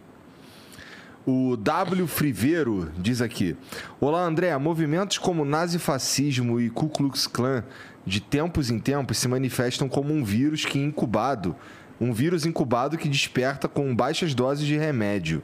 Sei que é quase impossível acabar com esses movimentos, mas qual seria o remédio para que ficassem para sempre incubados? Eu vou estar aqui educação, hein? Ué, prender todo mundo e que já é Uhum. e educação para que não surjam mais, ou sejam ou, ou, ou, surjam, ou, surjam muito poucos. Claro, utopicamente, se você mudar a educação e você educar todo mundo desde criança, não vai ter mais. Se você educar cada pessoa que nascer agora aos os horrores do Holocausto e, a, e a- ao combate ao racismo, você não vai ter uma pessoa racista, porque não tem como o cara virar racista ele aprendeu de pequeno que isso é errado. Sim. Mas não tem como fazer isso, né? É. Então- Não, tem, não tem muito interesse em fazer isso. não, isso é também, né? impossível, né? Você tem a pré-educação é em casa, a educação é na rua, a educação é, com os amigos, não é só na escola. É verdade. Não tem como você fazer, controlar né, o que, que as pessoas vão aprender em casa, ou com os amigos, ou com os pais dos amigos, e por aí vai. Mas, para você combater isso, você precisa legislação, justiça, ação, ação penal. Ação penal, ela é corretiva e exemplar. Ela não é vingativa. Ela é corretiva à pessoa que cometeu e ela é exemplar às pessoas que estão olhando para não cometerem. André, muito obrigado por vir trocar essa ideia comigo. Tô com a cabeça quente aqui, cara. Quente, já pa- passou nove e meia. Cara, eu tenho um outro livro para te dar de presente. Beleza. Eu te dei um livro sobre o Holocausto devido às circunstâncias. Agora eu tenho um livro que é a História de Israel, da Anita Shapira. É um livro que ganhou vários prêmios. Tem um marcador de livro aqui da Stand Vans bonitinho também, que Muito obrigado, cara. lado. Muito obrigado. Vencedor do Prêmio do Livro Nacional Judaico em História e do Prêmio do Instituto Azrieli de melhor livro em estudos sobre Israel em inglês ou francês. Legal. Isso aqui está falando sobre especificamente o Estado de Israel. História do Estado de Israel, obviamente que entra também muito aí a história do povo judeu, como é que eles vieram, como se criou e tudo mais. Sim, Obrigado, cara. isso. Tá bom? Obrigado. E, pô, é, fala tuas redes sociais aí pra galera te seguir, as redes sociais da Pô, da- é da- arroba da. André Leist é, no Twitter e no, e no Instagram. É L-A-J-S-T. André, coloca tudo junto, arroba André, L-A-J-S-T, vai aparecer uma fotinho de um careca lá, sorrindo, sou eu. E, e é isso. Eu, E da, da Stand With Us, como é que é? a Stand With Us é arroba stand, S-T-A-N-D, with, W-I-T-H, U-S, us, Brasil. É, é espaço Brasil com S. É, também no Instagram e no Twitter e no Facebook também estamos lá. Eles têm, o Stand With Us também tem TikTok. E vocês produzem bastante conteúdo educacional. Todo, todo dia conteúdo condicional. Acompanha também, tem lá, a gente anuncia as palestras, aulas, seminários que são abertas ao público, ou para ou quando a gente vai fazer algum tour em algum estado, a gente anuncia lá também, a gente fala, pede se alguém quiser trazer a palestra da Stand Vans ou de alguma pessoa da Stand Vans que dá aula, a gente tem um conselho acadêmico aí de mais 30 professores que dando aula. Se alguém tiver interesse, quando a gente estiver em algum estado, tem muitos estados brasileiros que a gente ainda não foi, a gente precisa de um ah, se você é de algum estado aí mais longe aqui de São Paulo, quiser que a gente vá aí para o estado de vocês, a gente monta um roteiro e vai. E não tem custo. A gente vai Legal. pra- a gente vai para uma faculdade federal, vai para uma faculdade privada, vai para um, um jornal de uma entrevista, vai para uma escola, Instituto Federal. Já fui para do Rio Grande do Norte a Quixeramobim. Como é que tu organiza teu tempo, cara, pra fazer tudo isso? Porque tu é professor, não é? Não, então, é- essas aulas que eu dou são aulas. É, é, eu, eu dou 300 aulas por ano. Eu tenho alguns lugares fixos e a, e a maior parte são lugares de aulas é, esporádicas, são aulas é, não fixas, né? Tá. Não sou fixo de algum lugar. Mas é, sou fixo em algumas escolas, que eu tenho cursos nas escolas que eu dou, né? É, no ensino médio, em algumas escolas judaicas, não judaicas, que eu falo a respeito de Oriente Médio, de Israel e tudo mais. E, mas sempre tem muita aula e palestra em vários lugares. Já fui para o interior do Ceará, ao interior do Rio Grande do Sul, Manaus, Belém. Mas tem alguns estados que eu não fui, quero ir. Legal. Bom, então se você quiser aí uma palestra É do André, só entrar em contato com ele lá pelo Instagram e aí vocês organizam aí como é que vocês vão fazer. Obrigado, cara, mais você. uma vez por Obrigado. vir aqui. Obrigado. Legal Até demais. uma próxima. Valeu. E sobre Rússia e Ucrânia, fico te devendo, mas chama o professor Reniose Kukier, professor Rock, para vir falar. Não, a gente tá até em contato com eles, é. Pronto, professor Rock. É. Pronto. Acho, eu acho que eu até sei o dia, mas eu não vou chutar porque eu posso estar errado. É. Mas obrigado, cara, de verdade. Todo mundo que assistiu aí, obrigado pela moral também. Não esqueça de se inscrever aqui no canal, tá bom? Segue o André, segue a gente nas redes sociais aqui e a gente se vê amanhã. Um beijo. Tchau.